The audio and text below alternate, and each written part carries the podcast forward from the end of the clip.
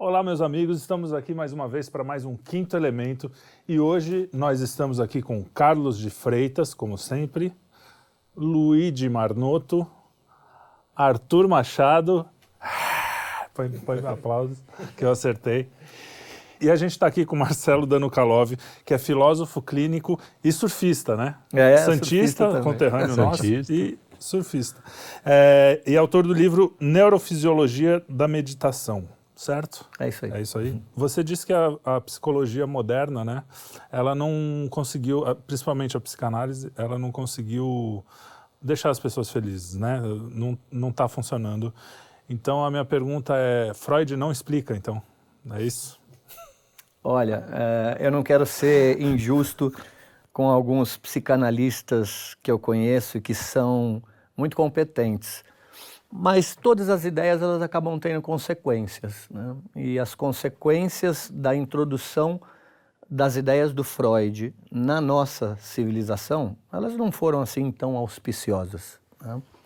Freud ele tem um, um, uma importância inegável. Né? Eu acho que quem já leu Freud se encanta com a forma maravilhosa que ele escreve, né? mas ele deixou alguns legados que é, mais atrapalham do que outra coisa. Né? A, a crença, por exemplo, de que todos os nossos traumas vêm da infância e têm cunho sexual, a crença de que a maioria das coisas que a gente fala tem um significado muito mais profundo do que parece, a crença de que se os nossos desejos, por mais comezinhos que sejam, não forem é, saciados, isso vai reverberar em uma série de traumas e uma série de questões psíquicas mal resolvidas.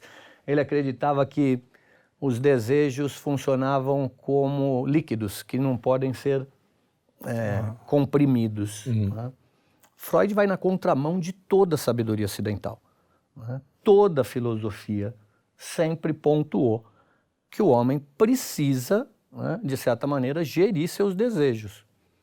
Porque um homem que vai de desejo em desejo, não é homem, uhum. é um bicho. É um bicho. um cachorro né, vai de desejo em desejo. Então é, é terrível você ver é, gerações e gerações crescendo com esse imaginário que eu preciso satisfazer os meus desejos, né? sejam eles quais forem. É perigosíssimo isso. Né? É quase você não se sacrificar, né? É quase Por você. Nada. Exatamente. Isso vai contra Platão, vai contra Aristóteles, vai contra Santo Tomás de Aquino, uhum, né? vai contra uhum. as virtudes, vai contra o amadurecimento progressivo do ser humano, que é assim, cara, você nasceu com algumas tendências naturais que são absolutamente positivas e que, se polidas, vão se transformar nas virtudes, uhum. mas a gente também tem umas tendências que são bem nefastas, né? E que, se uhum. não forem, de certa maneira, geridas, vão se transformar em vícios. Uhum. Então, o indivíduo que vai de desejo em desejo é um indivíduo perigoso para caramba, né? Uhum. Fora isso, eu acho que o, a, a, psicanálise, ela peca por não conceder para o ser humano, psicanálise num sentido mais, mais lato, né? Uhum. Não vamos ser injustos, por uhum. favor. Mas eu acho que ela peca por não conceder para o ser humano a autonomia do pensar e do agir. Por quê? É, tem pessoas que fazem psicanálise há 40 anos, uhum. há 50 anos. Né? Então você vai criando uma dependência do teu analista.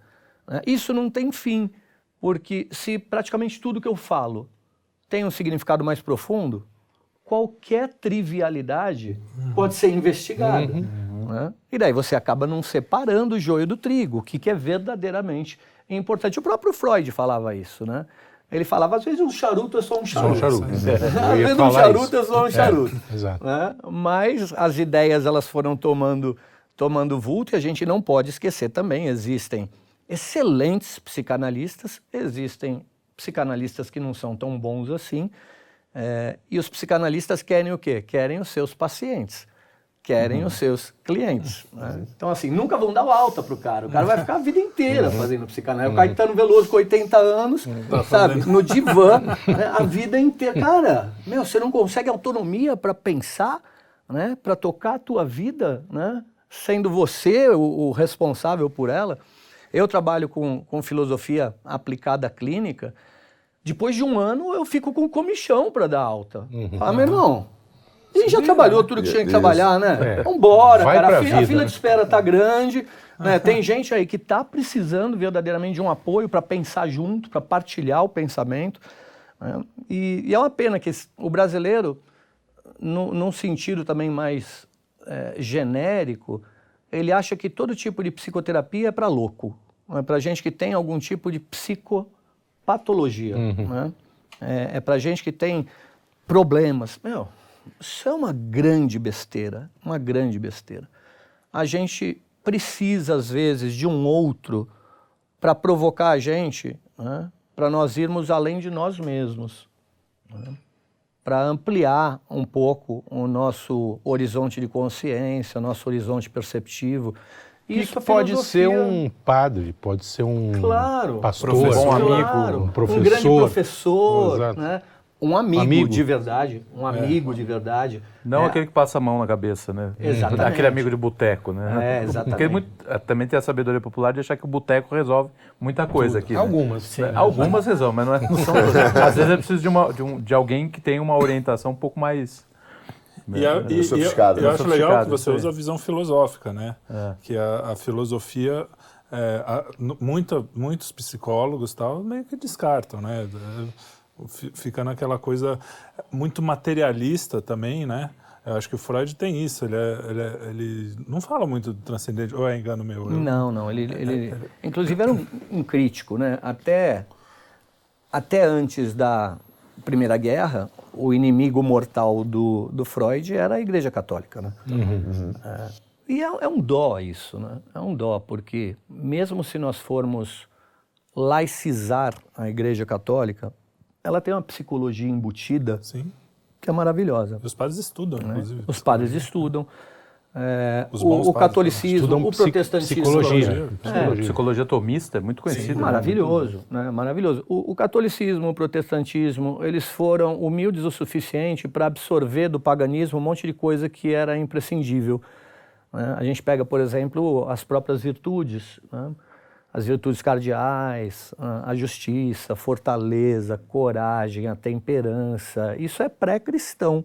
Uhum. Né? E o cristianismo absorveu isso de uma maneira muito bonita, né? muito bonita. E a gente varreu para debaixo do tapete toda essa educação pautada nas virtudes. Né? Hoje eu atendo muitos pais, muitas famílias que chegam para mim destruídos devido à lavagem cerebral dos filhos nas universidades, nos colégios.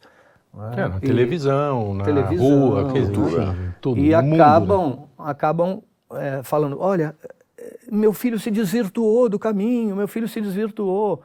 E no meio do processo eu trabalho com eles e peço para definir virtude. Cri, cri, cri, cri.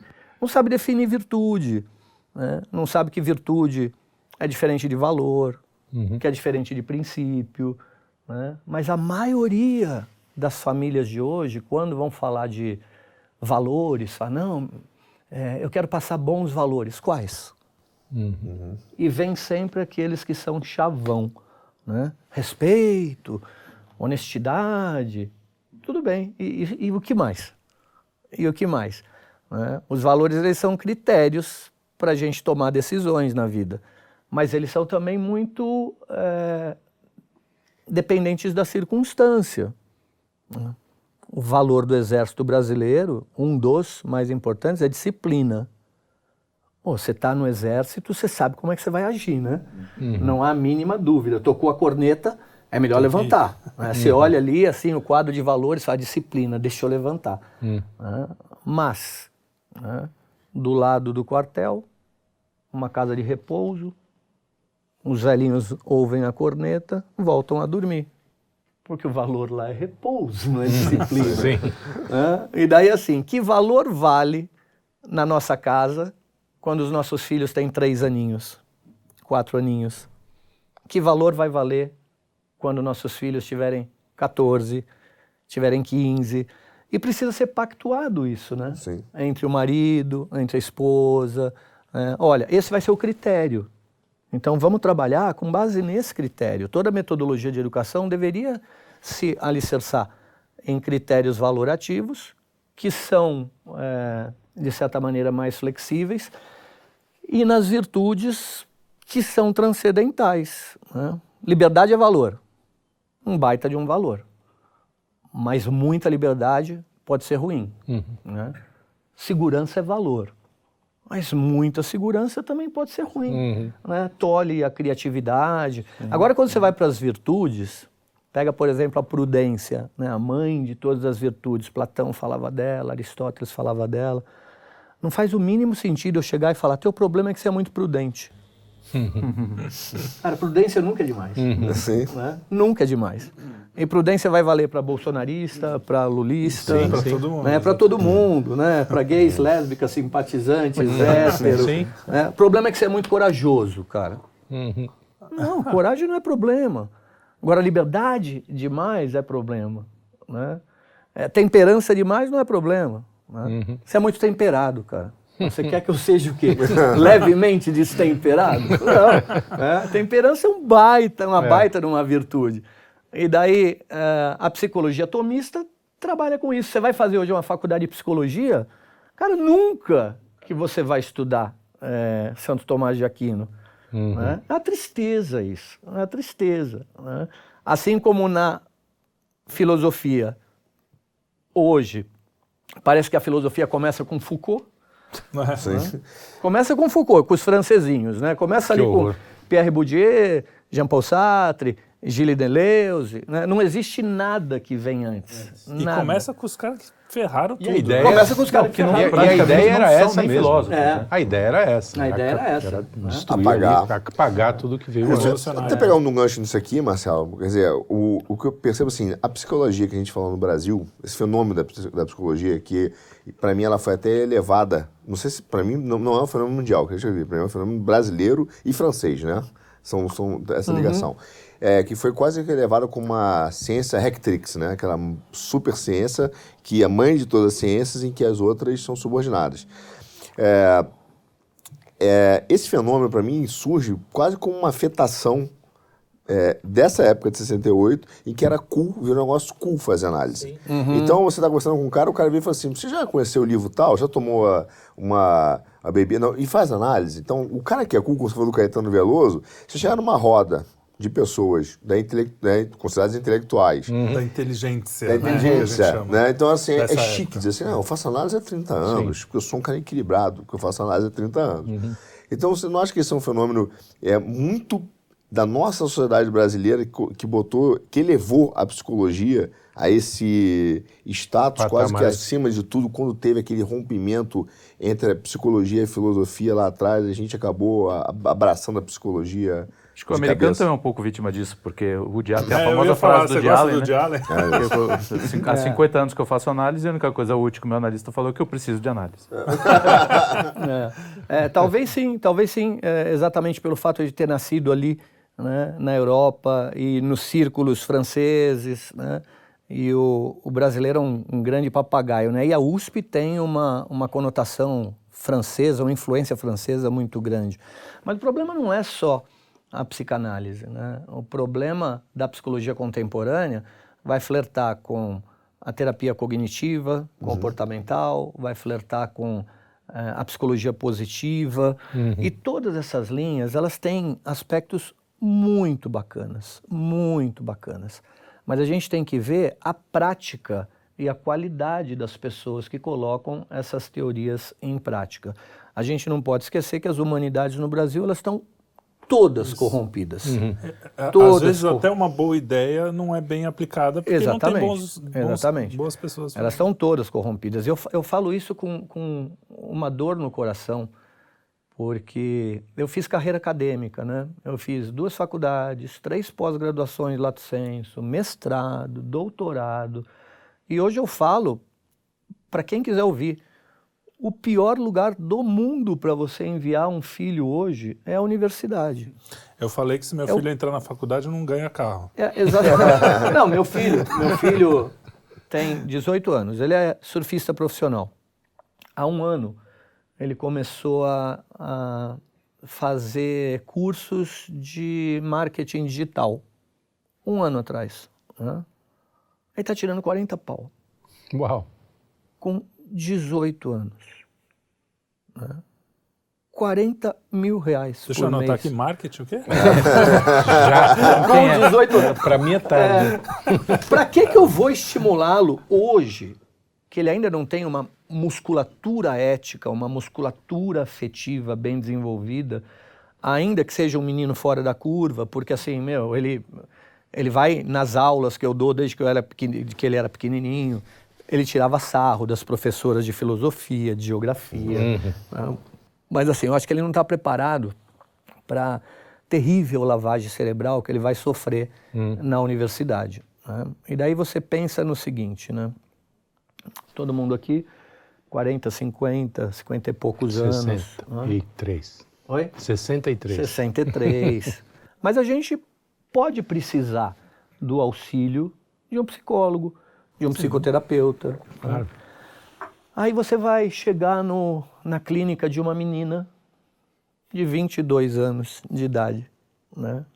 Que, Que- por que mais lê boa é- vontade... Eric Fromm. É, exato. Se leu Eric Fromm, ainda tá Se no... leu tá- Eric Fromm. Pô, eu tô Tá sentindo meio longe, tá constrangido lendo porque eu Massa li Tiburi. Eric Fromm. Eu também. Pois é, é, que por mais boa vontade que tenha, né, não tem cicatrizes da vida, não amadureceu, ainda deve estar ali no que o Olavo de Carvalho chama de quarta, quinta camada, e olhe lá, né, que sofreu uma lavagem cerebral com todos os ismos possíveis e imagináveis dentro da universidade.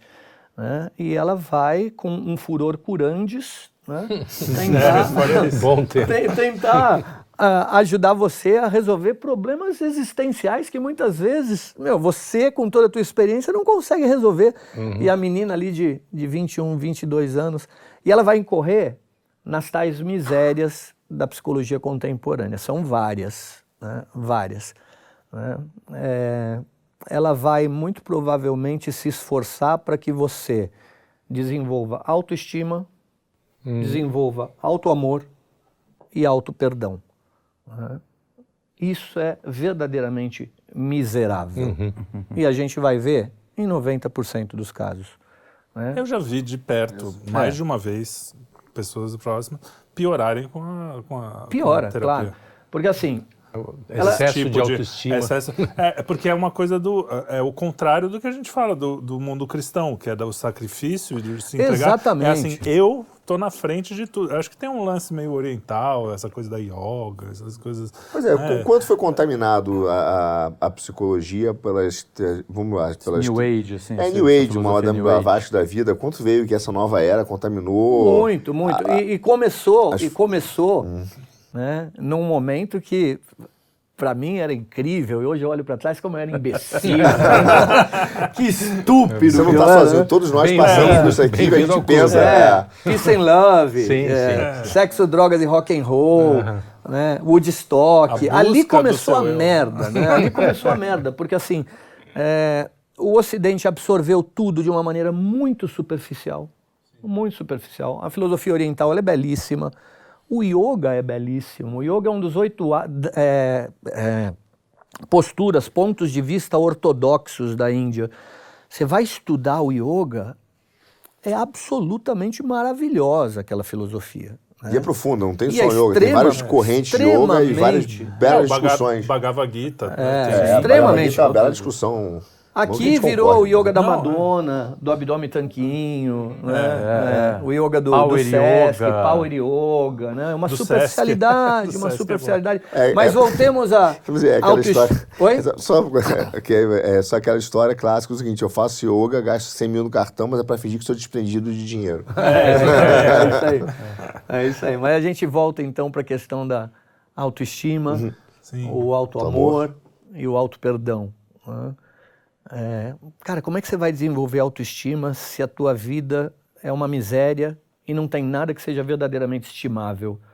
Eu acho que uma boa psicoterapia, né, com o tempo, é claro, primeiro você precisa acolher o indivíduo, porque ele tem uma dor, ele tem um sofrimento, mas a partir do momento que se tem uma interseção, eu acho que a função do psicoterapeuta, se isso for o caso, é mostrar para ele que na vida dele ele não se esforçou em absolutamente nada, ele não tem nada que seja verdadeiramente digno de estima E o psicoterapeuta tem que estimular o indivíduo a construir, entregar alguma coisa que preste para o mundo, para que depois ele possa gozar de uma autoestima, olhar para trás e falar: caramba, meu, que legal. Né? Aquele orgulho positivo de você falar: cara, eu, eu lutei, eu me entreguei, eu Realizei. né? realizei, eu tenho um papel existencial, eu, eu- eu percebo que eu jogo num campo social específico, entreguei algo interessante.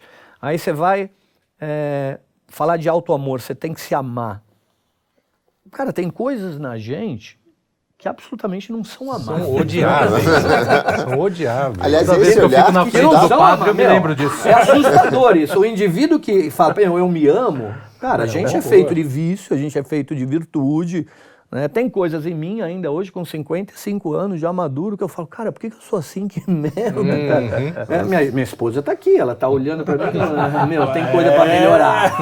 É, tem muita coisa pra Aliás, melhorar. elas são ótimas nisso, É. né? Porque às vezes ela chega pra mim e fala, gente- hoje eu não tô te amando.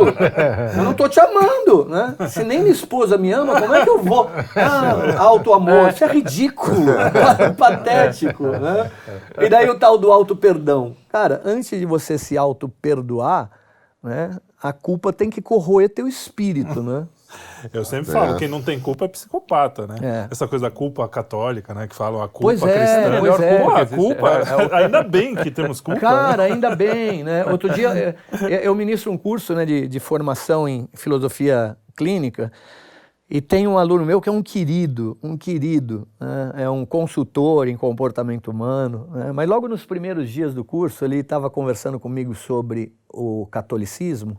Ele falou, cara, tem uma parte da missa que eu odeio, que é quando você tem que bater no peito e falar por minha culpa. Minha própria culpa. Eu falei, porra, mas a culpa é tua, cara. A culpa A é culpa é minha, eu tua. boto em quem eu quiser. né?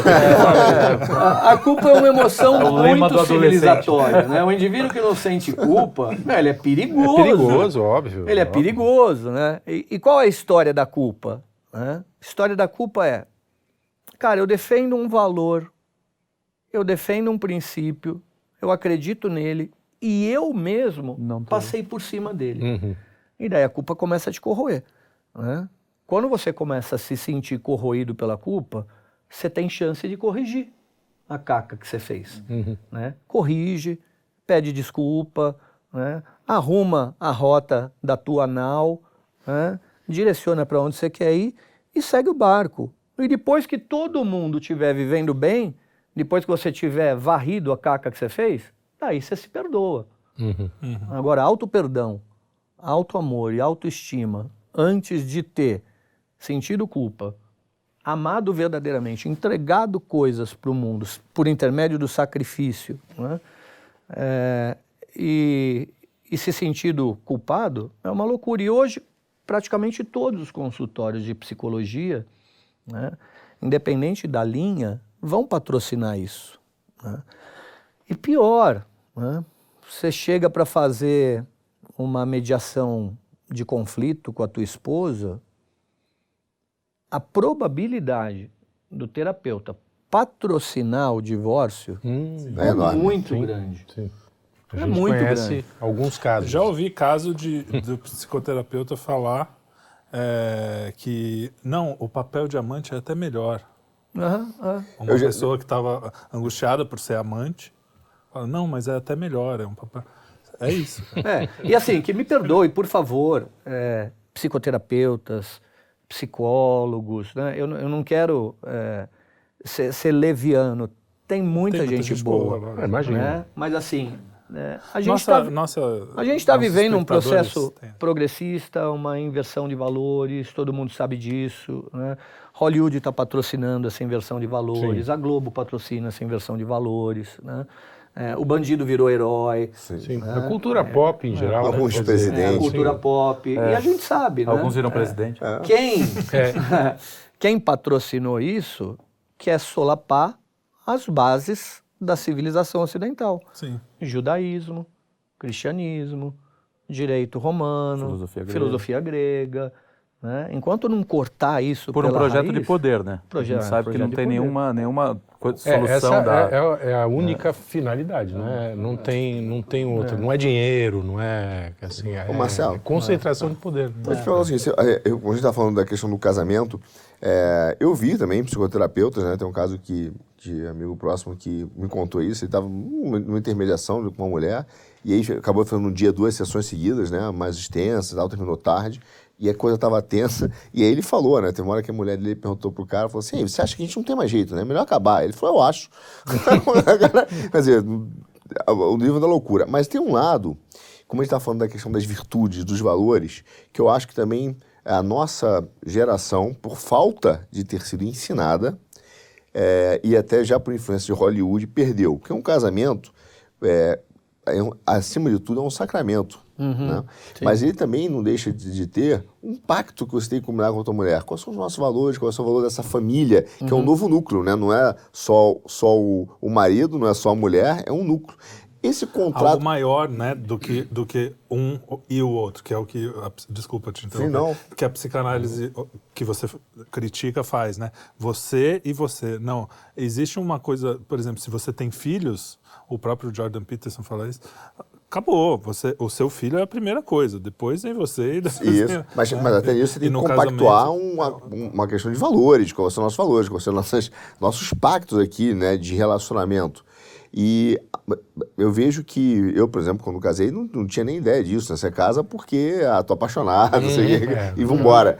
E aí a pergunta é essa, quer dizer, não deveria até mesmo, não só para os filhos, mas para o casamento, voltar a ter uma discussão prévia. Quais serão os nossos valores dessa família?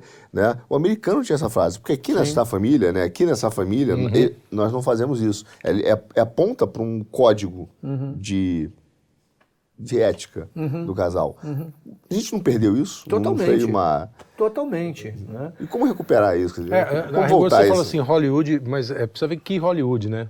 Porque o Hollywood lá atrás defendia exatamente isso. claro. É, É, verdade. você está falando de Hollywood É, hoje, né? foi tudo, um momento que houve É, aquela, aquela 40, chave. 50, é, é. é que o amor, quer dizer, o casamento era feito pelo amor, só, ah, que tem que ter óbvio, mas Sim, até o mau entendimento do que é o amor, né? É, no é- amor não é o ágape, né? né? É, só o é, ero, é, é, só, exatamente. só o tesão, só ali.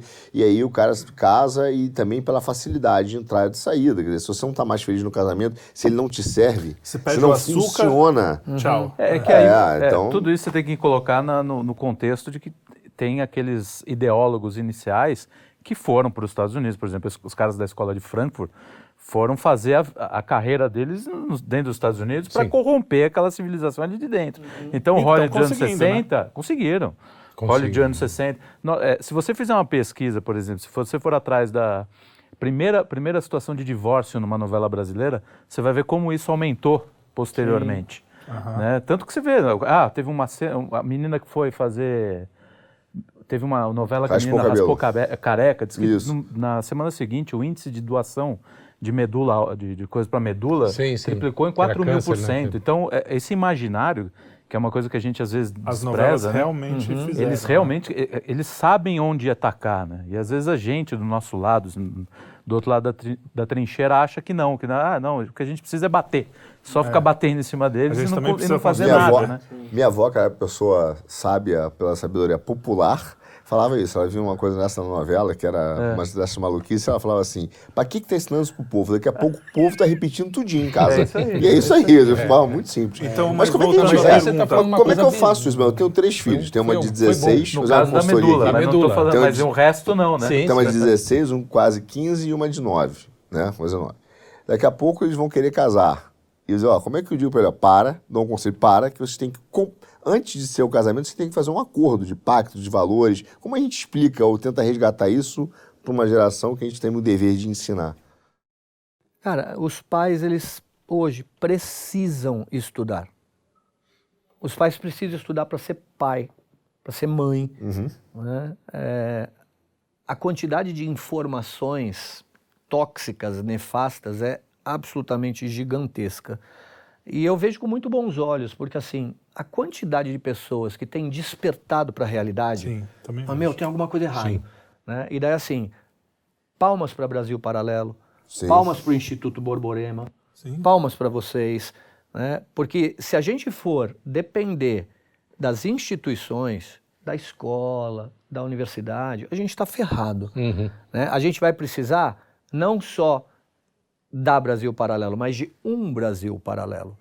Um Brasil paralelo que vai resgatar a cultura fora do establishment. né? Que de certa forma está se formando, quer Tá se dizer, ainda formando. está muito Então, mas isso não está É. se formando através da internet e os caras não estão começando a querer podar? Por, não é a internet por que isso, fez é, isso? por isso que muitos influenciadores bons estão falando, gente, façam grupos do presencial. Sim.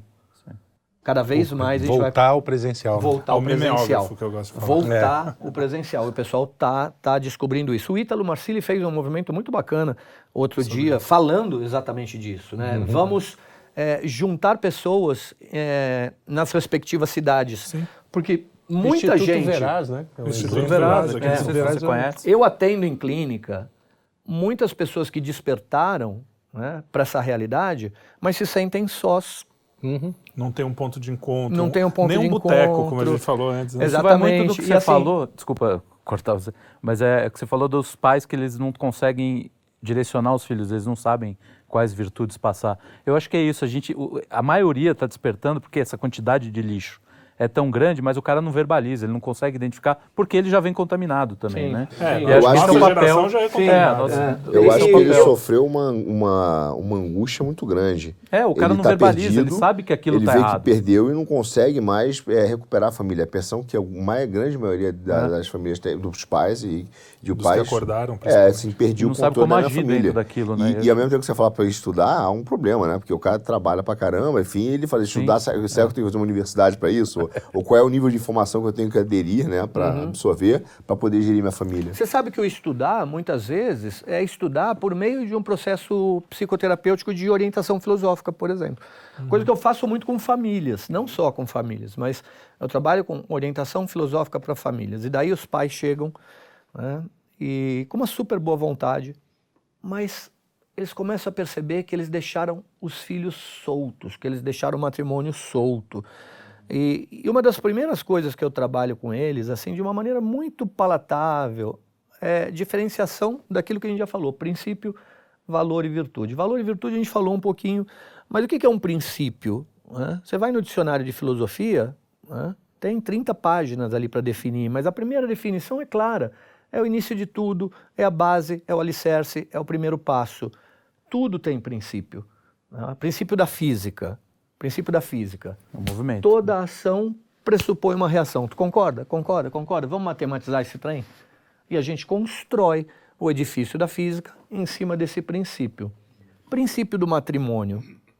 Qual é o princípio do matrimônio? Unidade. Unidade entre a mulher e o homem, sem perder a individualidade, mas unidade e comunicação e diálogo. Vamos buscar a unidade por meio de uma comunicação e de um diálogo mais alinhado. As pessoas não sabem conversar, né? não sabem o que é uma poética, uma retórica, uma dialética, não sabem o que que é analítica, não sabem não sabe o básico que Aristóteles falava 400 anos antes de Cristo. E os psicólogos não estudam isso. né? Então, assim, a casa do psicólogo é, é construída em cima do lodo, da areia. né? Cara, quem nunca leu Aristóteles, nunca leu Platão, não entende nada de psicologia. né? Porque esses caras eram maravilhosos psicólogos. Tem uma psicologia embutida em cada filósofo. E a filosofia é a mãe da psicologia. É, é, é, deu origem à psicologia. Né? Então, eu começo trabalhando com os pais nesse sentido. né?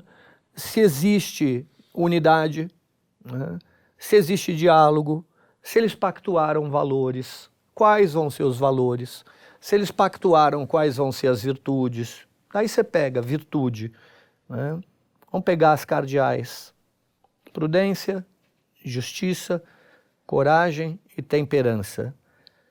Pega a temperança e abre a temperança. Temperança nada mais é do que você conseguir colocar freio nos teus instintos, na tua natureza. Tá, como é que você vai fazer isso com uma criança pequenininha? Trabalhando cinco ordens, que Tomás de Aquino falava. Cara, ordem material. A criança precisa perceber que existe uma matéria ao redor dela e que é da responsabilidade dela ordenar isso.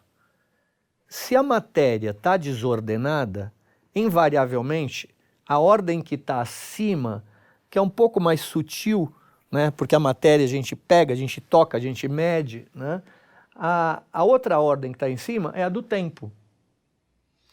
Com a matéria desorganizada, com o quarto desorganizado, com a biblioteca desorganizada, você vai desorganizar o tempo, a tua agenda. Você vai perder tempo, porque você não se acha no teu próprio quarto, que está uma zona. Você desorganiza o tempo, invariavelmente você vai ficar nervoso, ansioso, desorganiza a parte de cima, que é a ordem emocional, que é a ordem afetiva. Desorganizando a ordem afetiva, você vai desorganizar a de cima, que é a ordem intelectiva. Você não vai conseguir pensar bem. Se você não pensa bem, cara, quando é que você vai estar tá preocupado com os transcendentes? Com a unidade, uhum. com a beleza, Ou seja, com a tem verdade. Que um degrau de cada vez. Um degrau de cada vez. E daí assim. Com os inteligíveis, né? Como é que eu vou educar meu filho? Cara, tem que ter regra. Né? Uma criança de dois anos, ela precisa ser treinada né, na ordem material, na ordem temporal, na ordem afetiva. E para cada uma dessas ordens, uma técnicazinha, uma metodologia. Né? Então, a criança de dois anos já pode guardar o brinquedo depois de brincar. Né? E muitos pais falam, ai, mas é, só tem dois anos, ai, que paranoia. Cara, só tem dois anos. É, é a hora de começar a desenvolver a virtude. Uhum. Né? Porque tá lá o Lego, tá brincando, tá uma zona. Acabou, acabou. Vamos guardar o Lego agora na caixinha? Faz parte da brincadeira. Cada coisa tem um onde.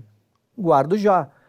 Cada coisa tem um quando. Faço já. Os pais perderam isso. Perderam isso. Eles afrouxaram.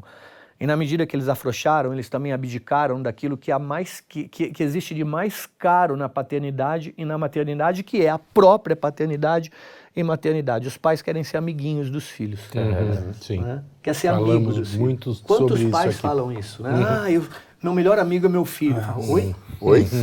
oi? Eu sou dessa turma do oi. Oi? Oi? Eu sou do oi, cara. Né? Cara, né, é, pai é de uma categoria diferente e é superior.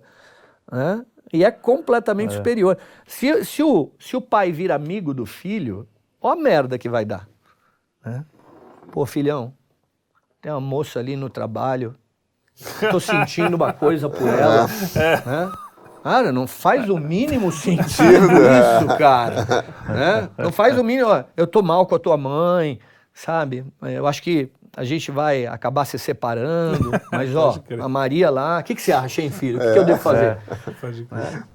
É. Opa, vou fumar um negocinho, vamos aí. É, vamos fumar um negocinho, a gente desce ao nível de escrotidão. É. E daí... Pô, filho, apresenta uma amiga sua pro pai. É, vai piorando, exatamente. Os papéis ficam confusos, os papéis não estão confusos. Sim. O homem tá feminino, a mulher está masculina. Uhum. Né? Outro dia eu vi uma, uma frase do Jordan Peterson super bacana, né? É, com aquela tranquilidade dele. Né? É, a mulher não foi feita para fazer o que o homem faz, foi feita para fazer o que o homem não consegue fazer. Claro. Cara, perfeito. Né? Não consegue fazer. E, e, e vamos pensar bem, num contexto mais geral, o que se chama hoje de mulher empoderada é a mulher com valores que rebaixada, rebaixada, os valores mais baixos do homem. homem. Exato, exato. Os valores mais baixos do é homem. Pega aquilo que há de mais escroto na gente, é. aquilo que, que, que o homem fez de pior na sociedade. A mulher vai lá e copia e fala, sou empoderada. É isso aí. Cara, é, é uma tristeza isso. É, é uma tristeza. é, existe um, uma linha que diz exatamente isso, que o, o feminismo, é, principalmente o mais moderno, ela retira todo o valor da mulher todos os valores femininos, fala uhum. que não, isso é ruim, você tem que negar, e coloca todos os valores masculinos na mulher. Uhum. E aí elas ficam masculinizadas e viram. Mas são os maus valores, né? Não são é, nem os, bons é, valores. É, eu, eu nem tinha pensado nesse sentido de só os maus valores, mas realmente, né? É, o cara que trabalha demais, o que senso sobe de humor, vida. por exemplo, não foi. É, não o foi. senso de humor, não.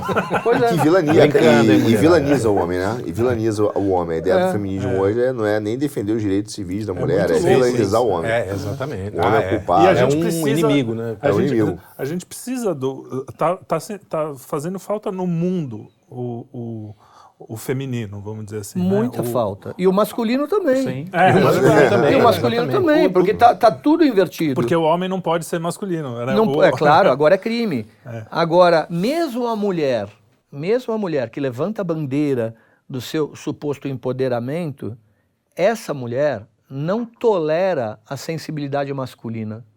Vai Exato. até a página Claro. 2. É, se o Claro. cara é muito Vai sensível, até a já página começa a 2. reclamar. É, né? sabe, depois da Toma página pé na 2, fala, bunda. "Hum, já tá me enchendo o saco. né? Eu quero um cara que cuide de mim. Exato. Pô, e é isso que a gente tem que fazer. Né? A gente é mais forte, de fato, a gente é um pouquinho mais raivoso, a gente é um pouquinho mais bravo, e tudo isso, em algumas circunstâncias, acaba sendo valor também. Sim, e a proteção, né? O- E a mulher, cara, a mulher ela faz leitura do ambiente muito mais rápido do que a gente faz, né? A mulher ela consegue ter alguns, algumas percepções que a gente não tem. A mulher tem um nível de comunicação muitas vezes mais elevado. Ela reclama melhor que a gente. Não, brincadeira, calma. Faz duas coisas ao mesmo tempo. Melhor mas não, essa- mas mais. Não, a não, mas faz história- duas coisas ao mesmo tempo, isso é verdade. Faz Essa- várias essa coisas ao mesmo coisa tempo. mulheres Né? fazerem. Coisa Olha, da o- maternidade, né? Você precisa estar cuidando É. daqui. É. O, cére o cérebro do homem e o cérebro da mulher é praticamente a mesma coisa, não, não tem grandes diferenças, mas tem algumas pequenas coisas que fazem a gente pensar. Né? Tem um acidente no cérebro, bem no meio do cérebro, chamado corpo caloso, por onde migram fibras que vêm do hemisfério direito para o esquerdo, do esquerdo para o direito. né? A mulher geralmente tem mais fibras interconectando os dois hemisférios. né? Aí eu fico pensando se, se não pode ter sido também a, a força né, da evolução. Porque na história do Homo sapiens, era o macho que saía para caçar. Cara, você sai para caçar, você precisa ter foco. Você precisa ter foco. Você precisa ter orientação espacial, senão você não volta para tua tribo. né? Você Saber tem que ter uma orientação espacial. Você vai forçando o cérebro a desenvolver isso. né? A mulher ficava lá na tribo, fazendo o quê? Um monte de coisa importante. Sim. Cuidando dos filhos, cuidando dos feridos. Tecendo, né? Tecendo. tudo com- ao comida, mesmo tempo, mesmo tempo. agora. Tudo ao mesmo tempo agora. E todo mundo aqui que conhece uma mulher, né, vai com ela aqui nas empanadas, né? Ela está na mesa, tem 15 mesas ao redor, ela sabe o que está acontecendo nas É isso aí, é isso aí. né? Ouve ali, ouve aqui, e quando vai conversar com as amigas, conversa de um monte de coisa ao mesmo tempo. A gente não. A gente precisa conversar. É E futebol. elas não futebol. acreditam, né? Quando Né? você tá na mesa aqui, pô, mas você não viu ali o que aconteceu? Não, É, não, não, vi. Como não viu? Você viu sim. Eu tava olhando pra empanada. Você já fui Concentrado em comer. A gente só faz.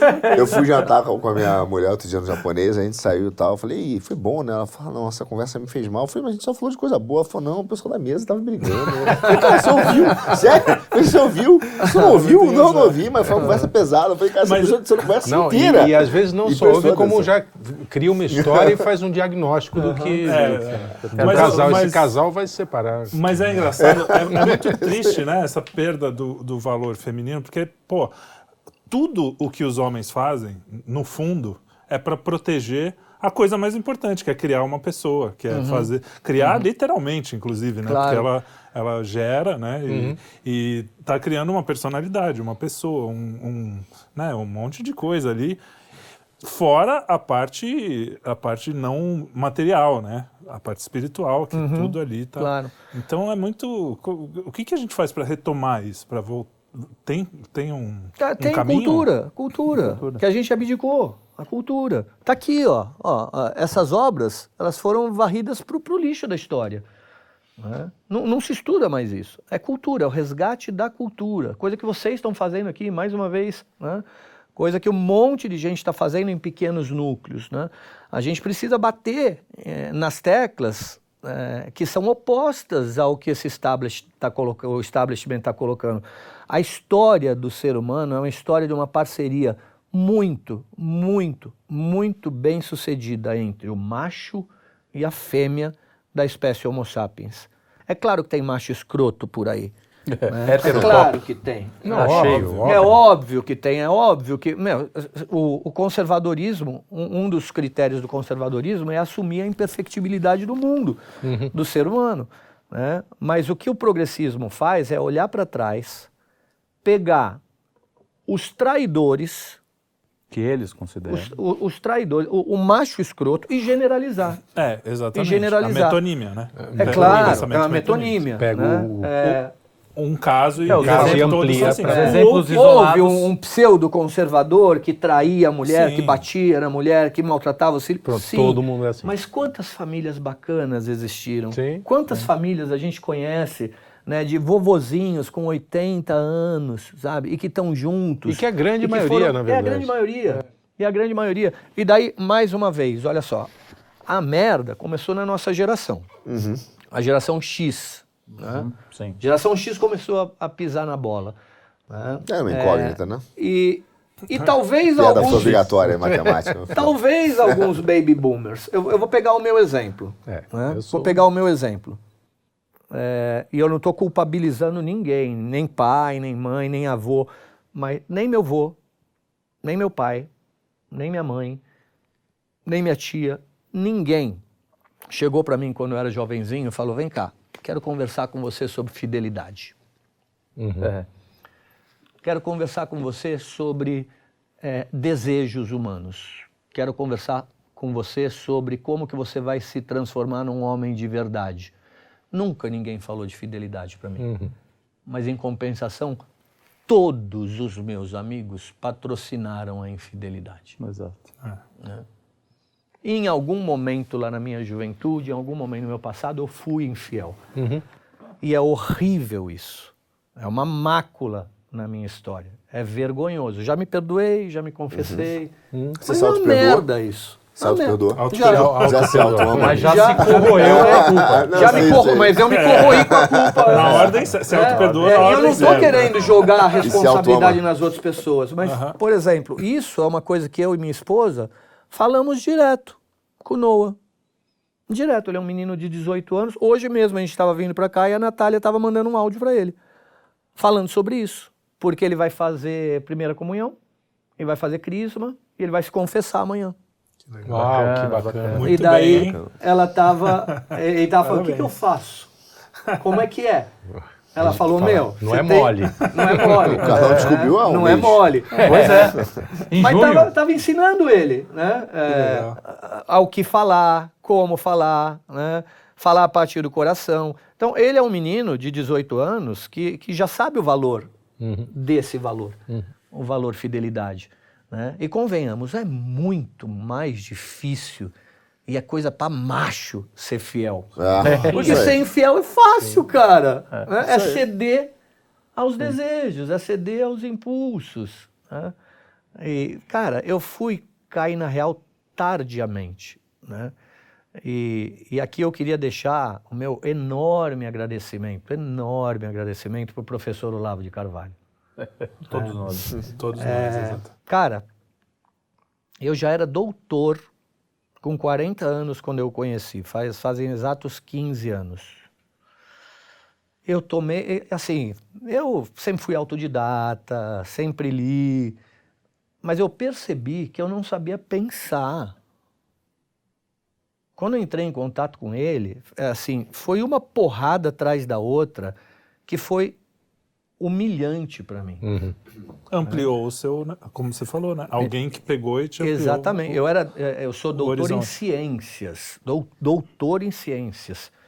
Gente, eu não sabia porra nenhuma de ciências. eu sabia meia dúzia de, de tecniquinha para uma especialidade pequenininha, aquele que é um microfragmento do universo. O cara me, me ensinou a pensar, o cara me ensinou a raciocinar, o cara me ensinou a escrever, o cara me ensinou eh, eh, a diferença dos discursos, o cara, o cara me ensinou tudo, tudo, tudo no coffee. Você fez o coffee. né? No coffee. E, cara, quantas pessoas fizeram o coffee? Tem coisa mais terapêutica do que o coffee? É, eu, eu- as primeiras, eu fiz as primeiras 100 aulas, eu acho. Não precisa Só mais. isso já, não já precisa ampliou mais. o horizonte. não precisa um mais, jeito. porque as coisas mais importantes do começo, coffee é. são as primeiras aulas. É, claro que é, é- Não, é maravilhoso. tem, mas assim, o que a gente precisa aprender para despertar Então, né, ali, né? e que Tá ali. não nos foi Pra passado, o start está no tem. começo, está E ali foi mesmo, naquelas foi. 100 primeiras aulas. Né? E é belíssimo isso. E assim, me dói no coração ver o que, que fizeram com esse velho aqui no Brasil.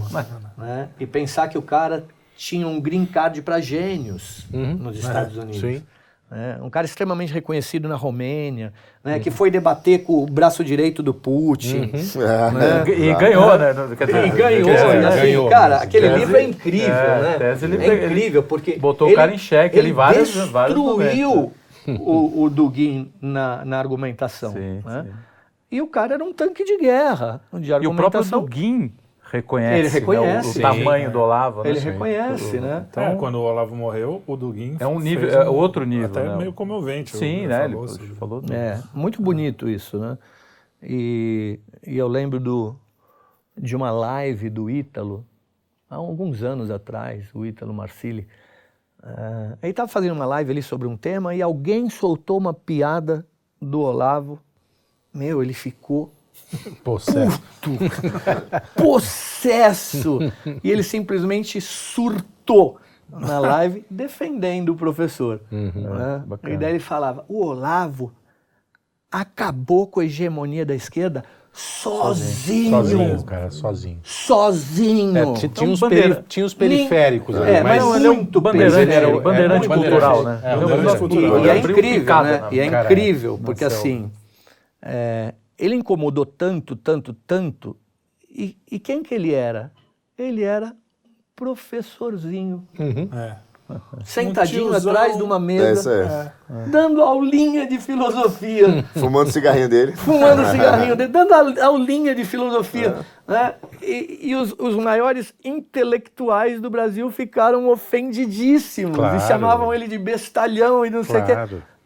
Puxa vida, mas incomodou tanto assim? Se era um idiota, não devia ter incomodado tanto. né? Sim, ninguém ia ligar, né? E, e ele abriu a porteira, né? Ele abriu a porteira. Ele formou uma, uma horda de, de bons intelectuais, E de mas também formou É. um monte de louco. Muito maluco. Um monte É, de quando você maluco. amplia o horizonte, você amplia pra todo mundo. Exatamente. loucos também, eles É. ficam mais loucos É, ainda. E, o e louco- ele mesmo louco- falava isso, né? Ele mesmo falava isso. Ele era falava, para-raio, né? Ele É, era ele falava, o meu curso, quem é inteligente sai mais inteligente, quem, é é burro sai louco.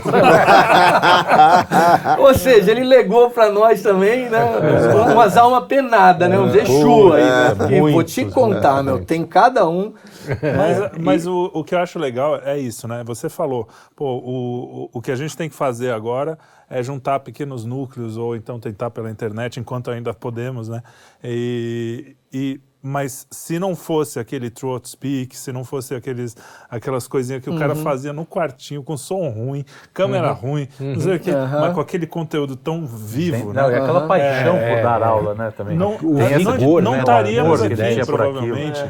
Porque eu, eu te- alguém falou recentemente, desculpa te cortar agora que Não, ele falou é assim, isso. ele tinha, e ele não, ele não admitia burrice. Eu, eu acho que ele não acreditava que a burrice existia. Ah, é, E, então ele isso. ficava É isso. revoltado quando alguém era, era burro. Por isso que ele xingava, saía do céu. Vocês não estão vendo seus começava a xingar. Ele falou assim, não, e na verdade tem gente burra. Ele Não, precisava não, ente- mas eu, entendi, eu, eu- não era bem, era quase isso. Ele fala assim, ele não achava que as pessoas eram burras, por isso que ele achava que todo mundo era sacana. Exato, exato, é. Porque ele não admitia Ele não a burrice, ele só admitia, pô, o cara não O pode cara- ser burro, ele, ele só pode ser ser má fé. Aham, só Tipo, pode ser não canalha. pode ser burro. É, só pode ser canalha. Era a própria definição do imbecil coletivo, que eu não vou lembrar totalmente, né? Mas ele falava: o imbecil coletivo nada mais é do que um grupo de pessoas É, com a de- de, de inteligência, inteligência- superior É. ou mesmo mediana que se encontram rotineiramente para imbecilizar aos auto-imbecilizar. outros. Exatamente. É uma Que é o nosso, que é é uma- aí, a gente sempre conversa sobre isso, pra gente não cair nisso, né? Porque Sim. há um risco, né? Claro que a é um gente, risco. todo Sim, mundo sim. meio que concordando e não sei o quê, a gente É. tem que estar sempre alerta pra não cair Não, nisso. a É, gente o, ri- o muitos risco é esse, porque Qual- assim, qual a é gente pode se fechar numa bolha aqui, Se achar também como muito a esquerda especial. se é. fechou. Exato. Né? Porque é inegável Isso que acontece.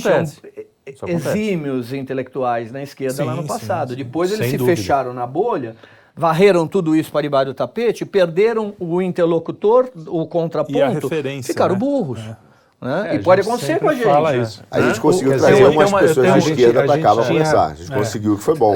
Mas eles não têm. a tem gente tinha, um cara lá- que eu admiro ainda, ainda, que é o, o Gabeira. Sim, É, eu Gabeira falo O tem uma Gabeira eu acho que ainda honestidade dá para ali. conversar. Tá. Dá para conversar, ele é um cara honesto. Ele Sim. fala, não, pera lá, a gente não estava defendendo democracia, Uhum, né? A gente estava defendendo Luta armada. Ditadura. é, a luta do- armada, a é. ditadura do Mas proletariado. então, até o Gabeira tem, fica- tem um nojinho desse novo conservadorismo, né? Tem uma coisa, não. Ah, mas não, é tudo bem, natural. mas o o cara tem o DNA é, intelectual é, da é, esquerda, né? Mas ele é honesto na crítica que ele faz e Sim, nunca sim. defendeu a democracia. Ele Pô, defendeu a luta armada. é. É, Era, né? Era, mas é também. É, Mas ela te- tá- A gente tem um diagnóstico que é mais ou menos o seguinte: você pegou lá os caras de trás, os caras que começaram, esses grandes intelectuais, os caras ouviam Mozart, os caras ouviam Claro, Beethoven, é. leram Não, Platão, Platão, leram. Aristóteles, leram a- o, né, Você o diz da Descartes, esquerda, da né? esquerda, Da esquerda. é, os caras de Frankfurt, o Gramsci, o Gramsci eu não sei, mas assim, Lukács, por exemplo, que era um cara, os caras tinham um peso intelectual, formaram uma geração seguinte ve- lendo eles. Né? Porque a teoria crítica tem um pro- grande problema. Se você tem que criticar tudo, você começa a renegar, né? Você parte- então você só aceita a visão do teu professor seguinte. O cara que está hoje, Isso foi- ele está lendo, ele não está mais lendo o, o Adorno. Ele Tá já está lendo lendo a Marcia Marcia Tiburi e Emir Sader. O, o seguinte vai ler esse cara que está estudando hoje. Do tá Vivier. hoje. Vai ler o aluno da Márcia. Tiburi. o Vivier, o O aluno- Vivier vai ser quando- Mas o problema é o seguinte, quanto mais burra essa geração, mais violento eles ficam. É, e mais eles querem te, te- Então, Te calar, a né, gente te- está... É um, é, um, é um, um suicídio pro lado de lá, mas eles vão levar tudo junto. Esse é o medo, entendeu? Essa é a preocupação. E qual é o, o antídoto para isso? Você tem um antídoto? Eu acho pra- que é o que ele fala da cultura, né? É, a gente tentar preencher o, o campo É, cultural. Não, para fugir o- da o bolha também. antídoto- é Ah, uma sim, cultura. boa, boa. é, é, É, é o antídoto é o que o próprio Olavo queria no início do COF, resgatar a cultura. né? E assim, para você construir um- um- uma nação sólida, você precisa de cinco, meia dúzia, dez bons intelectuais. Bons. que Uhum. precisa de 300, Não né? precisa de É, 300. Não, né? e nunca vai ter 300. É, é, nunca vai ter. Eu acho que em lugar nenhum, não é o Brasil.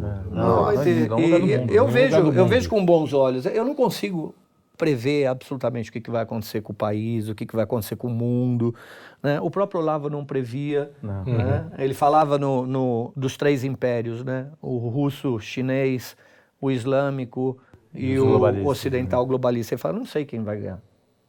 Não sei quem vai hora. Porque uma hora eles né? vão se pegar na porrada. Uma né? hora eles vão se pegar na porrada. Né? agora, Eu já não vi- sei- convejo. Você já vê esses movimentos, claro. É, a assim. gente aqui tem feito isso, né? Ele- a gente ele tem investigado ele- bem isso, esse assunto. É, né? Não tivemos o Paulo PH Vox falou muito sobre essas estratégias, como eles se aliam, como eles se. Né?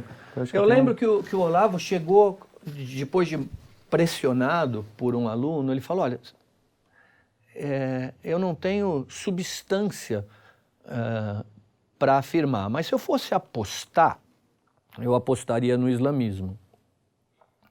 E assim, não está de todo errado, né? Não. Não está de todo errado. Porque assim. Porque é o que está mais fo- é, fincado no, nas raízes. nas Tradição, raízes, raízes, na tradição. tradição. E Exato. assim, a Europa. A Europa daqui a 10 anos Acabou, está né? toda islamizada. Toda islamizada. acho Essa já coisa de, precisa ah, tanto. Vamos abrir as Já portas tá para os irmãozinhos. Né? Os irmãozinhos entraram, mas eles não se adequam àquela cultura. Então eles eles vão formar pequenos clãs, né? e enquanto os europeus estão fazendo um casamento que os filhos são pets, né? os islâmicos estão tendo 10 filhos. Muitos filhos. Ora, como é que você mantém uma tradição se você não tem descendentes? Uhum. né? Então, assim, o, o, o, próprio Elon Musk, é, outro dia, falou que o problema do mundo hoje é o decréscimo de pessoas, Sim. principalmente no Ocidente. O Ocidente está velho, não tem jovens, os jovens que casam né, são jovens pet. absolutamente fracos e que adotam pets. Né? A juventude ocidental é uma juventude fraca, absolutamente fraca. Hedonista. Isso, isso vai de encontro exatamente ao que o Bill Gates prega, por exemplo. Né? Que é que tem muita gente no mundo, não vai ter Exatamente. essa coisa. é. Superpopulação. É, o, o- o Elon Musk ele estava num podcast, Malthusiano. né? E daí os meninos com 30 anos, 35 anos, jovens, né, questionando ele, não, mas tem muita gente no mundo. Ele falou, como assim? O problema é exatamente o inverso. O inverso, Tem inverso. pouca gente. E daí ele pergunta para os meninos, você tem quantos anos? 35. Quantos filhos? Nenhum. E você? Nenhum. Daí ele fala, mas que porra é essa? e daí os meninos caem na real. Fala, cacete, nunca tinha parado para pensar. Né? E Então- enquanto isso, os muçulmanos se proliferando e, e tomando conta. Então, tem até um E livro do, da Síndrome de Vichy, que é daquele mesmo cara que escreveu, lá me esqueci o nome dele, da A Vida na Sarjeta, que é o... O da Rimple. Da Limpo, exatamente. Tava falando. Exatamente. E aí, é, ele fala desse processo de islamização na Europa. Ele é um pouco otimista nisso, eu não concordo, porque acho que ele comete um, um- uma má análise da questão missionária. Tá? Ele fala assim, ah, quando os muçulmanos chegaram lá, eles pelo menos viram um lado secular da Europa que eles gostaram. Andar sem burca, tem a Nightzinha em Londres, então tem o shopping. Isso vai é, tornando... um- Vai, vai ocidentalizando de um poucos certa- caras. Só que ele talvez tenha faltado o conceito mais importante é, nessa análise dele, que é de cosmovisão. Que aí tem a questão de princípio, valor, né, o que está bem enraizado na tradição cristã, que é a cosmovisão do cara. Ele pode até aceitar certos aspectos da cultura, como o cristianismo aceitou, e também aceitou de outros países e tal, e está tudo bem. Mas, Mas existe uma cosmovisão- cosmovisão ali e- essencial, eu- que no final das contas o cara vai, vai, vai revolucionar. E que é a eu vou ideia mais do- longe. e que a o morte não chega a ser O um islâmico, nos anos medo. 30, Não, 40, não é. acho que mais 40 e 50, ele se adaptaria um pouco melhor.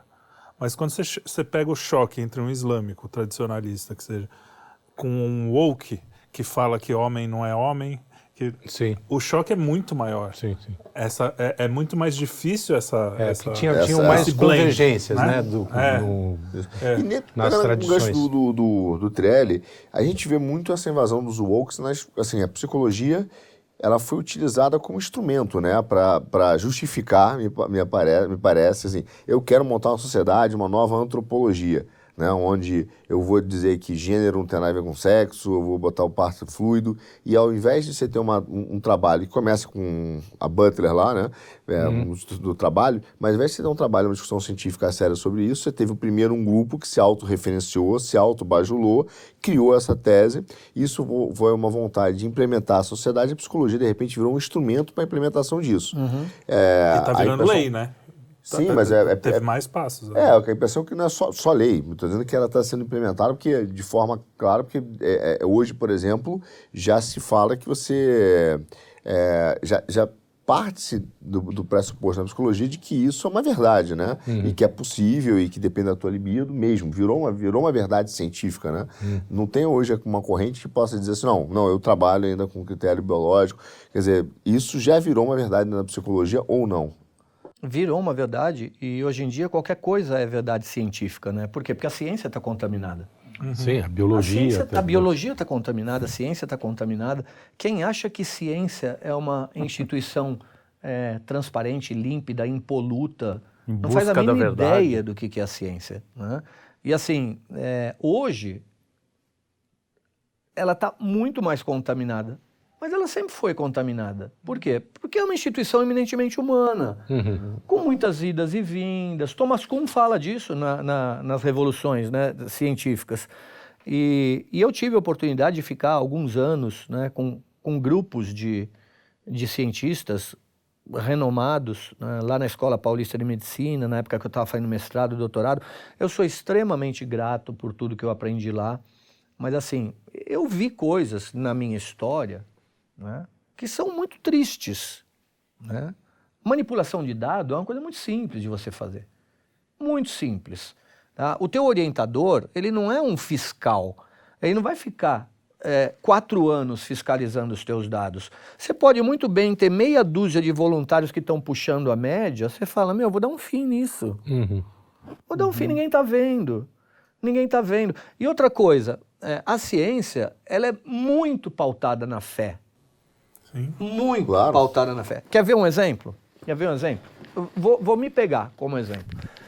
É, minha, minha tese de, de doutorado foi trabalhar com práticas de contemplação aplicadas a cuidadores de pacientes com doenças neurodegenerativas.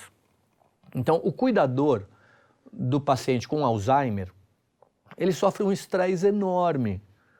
Principalmente se ele não tiver uma condição financeira boa para que possa ter um cuidador Uhum.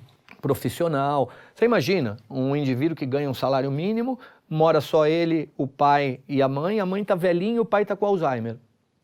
Ele abdica da vida dele para cuidar do pai. Sim. O nível de estresse é gigantesco. E daí tem evidências muito significativas de que a prática da contemplação, da meditação, da oração, ela consegue reverter uma série de sinais biológicos, bioquímicos do estresse. Né? E minha, meu trabalho foi com isso. Então a gente é, trabalhou com esses cuidadores, fizemos uma quantidade enorme de testes psicológicos e alguns testes bioquímicos, entre eles é, os voluntários tinham que levar para casa um salivete, né, que é um, um, potinho com algodão, e assim que eles acordavam, eles tinham que colocar o, o, o algodão embaixo da boca para encher de saliva, para depois a gente analisar o cortisol, que é um hormônio do estresse, na saliva daqueles indivíduos. Uhum. Pré e pós o período de intervenção terapêutica. Tá. É, quem me garante que aquela saliva que me foi entregue é daquele voluntário. Uhum. Quem me garante que não é do cachorro dele? Fala, putz, esqueci, deixa eu pegar aqui a baba do cachorro só para não furar com o meu amigo.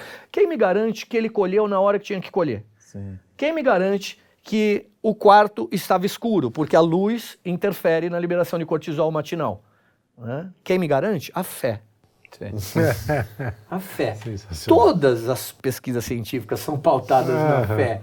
Né? E daí, quem defende a ciência, como esses loucos que é. defenderam na pandemia, né, de um jeito é. desvairado, Organização Mundial da Saúde, não faz a mínima ideia do que seja a instituição científica. Até, com, até como contraposição à fé é impossível, porque são duas coisas diferentes. Não, você não, não é uma coisa oposta à outra. Uhum. Você pode ter os dois, como é você acabou de provar. Inclusive. Claro. Agora, é, não vamos ser também né, é, levianos e injustos com a ciência. A ciência trouxe Sim, coisas fantásticas claro, para nós. Claro, né? Estamos aqui, Fantásticas, né?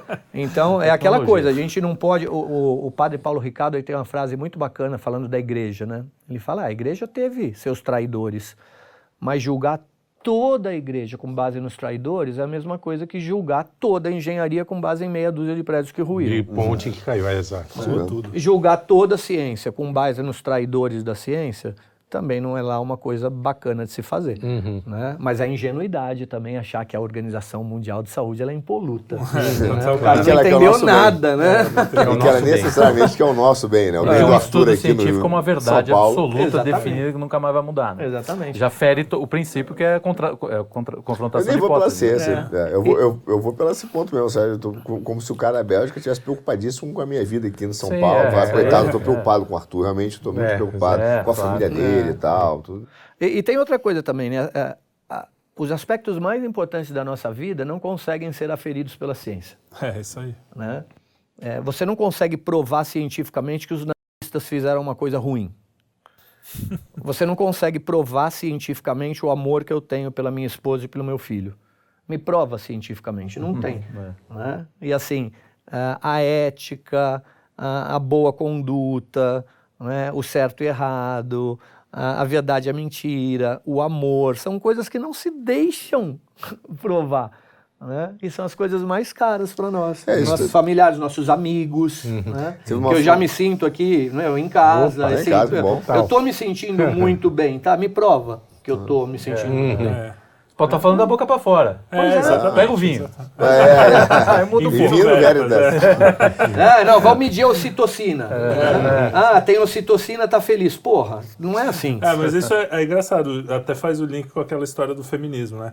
No seu leito de morte, pergunta para uma mulher o que, que ela vai lembrar dos cargos que ela conseguiu ou do, da convivência com filhos. Exatamente. Ou da convivência é, com nós também, né? né? E nós também, nós claro, também. claro. Não, se for a, isso, se for a, a... isso prova que o papel dela é mais importante do que o nosso de sair para Claro, precisa, porque Sim. senão. Não... Se for Mas... a Rose do Titanic, ela vai lembrar de um cara que ela ficou dois dias no, no, no navio, no navio e é. vai esquecer o resto da vida. Ah. Toda, a família, toda a família dela. Os filhos, né? É, os filhos. É a pior vilã do cinema, a Rose do Titanic. Marcelo, eu quero fazer uma, uma, uma pergunta baseada num, num uma outra questão foi que você fez sobre meditação, né?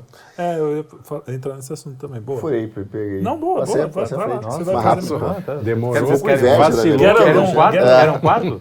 Não, porque Não. É, eu acho que parte do nosso problema ele surgiu quando o homem deixou de ser um objeto filosófico para ser um estudo de um objeto científico, meramente material. material. Você deixou de ter o teu eu substancial para ter o teu empírico. Então tudo é tua vontade, tudo isso. Só que tem um lado que, é, antes até mesmo de eu, de eu é, virar protestante, me converter, etc., como todas nas nossas buscas, eu também fiz meditação oriental, fui, conheci, estudei hoje, aquela, aquela coisa. Meu pai É, foi sannyasi do Osho. Aí, ó. Que não era. Osho, era Bhagwan Sri Rajneesh. É isso aí, isso aí. Então eu não tô E sozinho ele nessa é protestante, errada. mas a gente é católico. Ele tá errado, mas. Mas a gente deixa. Você vê o tamanho da minha, do meu amor, né? pelos gente é pluralista. Deus, Deus, Deus. Vai, manda. Mas é interessante que, é, assim, a- e há um preconceito, agora, eu digo preconceito mesmo, né? Porque é uma vez com a questão da meditação, porque até Cristo fala na Bíblia, né? Da meditação, da oração, etc. Só que você tem efeitos, e pelo menos eu sinto hoje em oração, é, fisiológicos mesmo, do silêncio, do tempo de ficar em silêncio, de você poder silenciar a sua mente, silenciar o momento do ruído. Precisa muito aprender isso. É, então, na- você teve esse estudo, você, que, qual a tua experiência, o que, que você recomenda, é, o que, que você viu, enfim, qual, qual a tua conclusão, Fala tua um análise sobre sobre, isso, isso? É, fala um pouco sobre isso da legal. questão da... Bom, é, é- é inegável que quando a gente fala de meditação, a gente vai ser jogado para o Oriente, porque muitas técnicas de meditação estavam atreladas a religiões orientais. Né? Mas a verdade é que a gente pode laicizar a técnica, que é o que o Ocidente fez. né? Hoje em dia você vai no Albert Einstein, você vai no Sírio-Libanês, você tem departamentos de mindfulness. Va- vamos, não vamos falar meditação, porque vão lembrar do Buda, Sim, vão lembrar do- da bruxinha, do gnomo, do duende, do on, on, on, do vegano, né? É, mas a verdade é que Pai de assim... pet, É, irmão pai de pet, né? Então, assim, vamos, vamos, vamos tirar isso e vamos Você- pegar a técnica. Você fala mindfulness, o cara lembra da IBM, da Apple, né? É, já é mais chique. Fica bacana. Mas, não, mas é silenciamente, né? Porque a gente vive numa sociedade do ruído, né? Muito Sim. ruído. A verdade é que a, a técnica, ela é fantástica para você fazer musculação com o cérebro. né? Manter o foco por longos períodos de tempo em alguma coisa, quer seja um ponto na parede, um som, um fluxo de pensamentos, né? porque você pode observar o teu pensamento, as imagens que vêm. né? E é muito bacana. Quando você começa a entrar num estado meditativo, fala, pera lá, não vou brigar, deixa eu ver. né? Vão surgindo imagens. Essas imagens, elas podem ser absorvidas pelo observador, quando você começa a julgá-las. Então, por exemplo, eu entro em estado meditativo, agora vem o meu pai. Será que eu consigo só observar a imagem do meu pai? Se eu consigo só observar, eu estou num estado meditativo, eu estou prestando atenção no filme que corre. Agora, pode vir a imagem do meu pai, e daí, logo em seguida, eu faço um juízo. Que saudade do velho. Caramba, ele morreu faz tempo, não sei o que. Pronto, a imagem me sequestra. Uhum. né? E se esse sequestro é um sequestro que me agrada, vai produzir liberação de hormônios que tem a ver com estado positivo. Se é um sequestro que não me agrada, eu vou liberar hormônios que não são lá muito bacanas. Então, é absolutamente inegável a ligação entre cérebro, mente, sistema imunológico e sistema hormonal. Tá? Psiconeuroimunoendocrinologia. Isso aí está muito bem estabelecido. né? E, e é muito bem estabelecido também um paralelismo entre cérebro e mente. né? Eu sou absolutamente contra você afirmar que o cérebro forma a mente. A gente não pode afirmar isso. Mas a gente pode afirmar que se você mexer numa região do cérebro, provavelmente vai ter interferência na mente. né? Agora, centenas, milhares de pesquisas mostrando alterações físicas no cérebro advindas, por exemplo, de prática de meditação. Em pouco tempo, dois meses, 15 minutos por dia, só. já é suficiente para, em repouso, você ter aumento de número de ondas eh, cerebrais de alta vibração no córtex pré-frontal esquerdo comparado com o direito. E isso correlaciona-se bem com liberação de hormônios eh, de não estresse. tá? Você tem monges budistas tibetanos que em repouso têm uma hiperativação né, do córtex pré-frontal esquerdo. né? Agora, a oração é uma meditação. Sim. né? A oração verdadeira, né? Pai nosso que estais no céu, santificado seja o vosso nome, venha a nós o vosso reino. Você fica ali no terço, né? É, O efeito é exatamente o mesmo. E tem um monte de coisa bacana que acontece. O- olha só que legal isso. Tá? A gente tem uma área no cérebro chamada lobo parietal posterior superior. Fica mais ou menos nessa região. Ele integra sinais sensoriais. Né? Por isso que eu consigo fazer isso aqui, ó. É o meu GPS. Todos os sinais sensoriais vão para o lobo parietal posterior superior, fun- ele funciona como um GPS. Então, ele me dá a minha percepção do corpo no espaço. A gente sabe que em processos de meditação longos, o fluxo sanguíneo para o lobo parietal posterior superior diminui. O fluxo sanguíneo diminui, caramba, a atividade desse lobo vai diminuir. E ele é, entre outras coisas, o nosso GPS. Só que ele não é a área da consciência. É o GPS, ele me dá orientação espacial. Né? Diminuir o fluxo sanguíneo para cá não significa que eu vou perder minha consciência. Mas eu posso começar a perder a noção espacial. Então, olha só que doideira. Se eu perco a noção da finitude do meu corpo, mas não perco a consciência, aonde que a consciência vai se manifestar?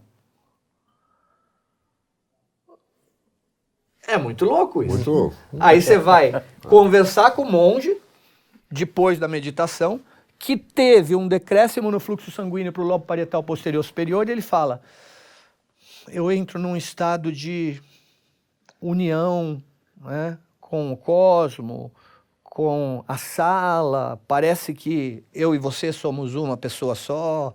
Aí você vai falar com a freirinha franciscana, ela vai dar uma explicação muito parecida, só que permeada com a cultura que ela foi inserida. Né? Ela vai falar que ela está sendo absorvida pelo Espírito Santo, né? ela vai falar que ela está transcendendo, está num estado, num estado é, é, elevado, místico. né? Ou seja, a explicação tem a ver com a cultura, mas a atividade encefálica ela é exatamente a mesma quando a gente está praticando atenção focada, atenção dirigida.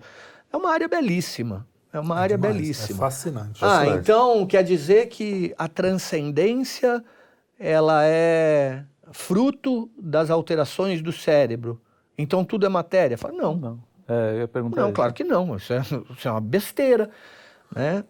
Não é porque isso A ocorre que não não tá possa ter sido criado. A É, gente- exatamente. A gente está na matéria. Se a gente está na matéria, a matéria tem algum tipo de importância. Talvez para você atingir a transcendência, você precise é, alterar momentaneamente a estrutura das conexões sinápticas para, como se fosse um portal, você fala, como um instrumento. eu- Talvez seja isso mesmo, né? De repente. É, Ou- ou- exatamente, Ou reduzir isso a tua mesmo, relação que com a matéria, né? Do espírito a com a gente está matéria. aqui, é espírito Até porque isso matéria. não é uma, uma, uma sabedoria recente, né? Isso acontece É, desde que né, o homem é o homem, né? Sim. Desde que ele para, enfim. Sim. Há essa ligação. A gente não sabe como ela se dá, né? É, E eu- eu talvez faria isso uma- seja só uma, uma espécie de, de- A gente está reconhecendo que há É, é. Uma, uma, uma, uma, uma- alteração Um cerebral, um efeito, efeito é. cerebral, mas a gente não sabe por que, que isso se dá, né? É a É mais ou questão. menos- A gente consegue definir o que é o homem, mas não dá para explicar. Por, quê?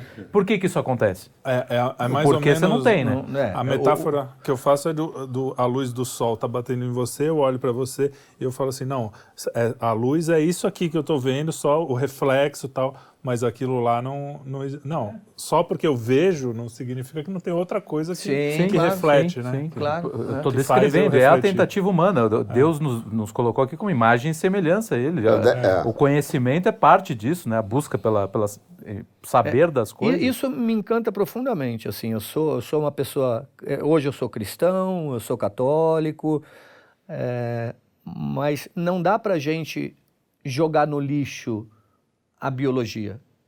Óbvio. Claro. Eu claro. adoro neurobiologizar o comportamento humano, porque faz parte da equação. Sim. né? Faz parte.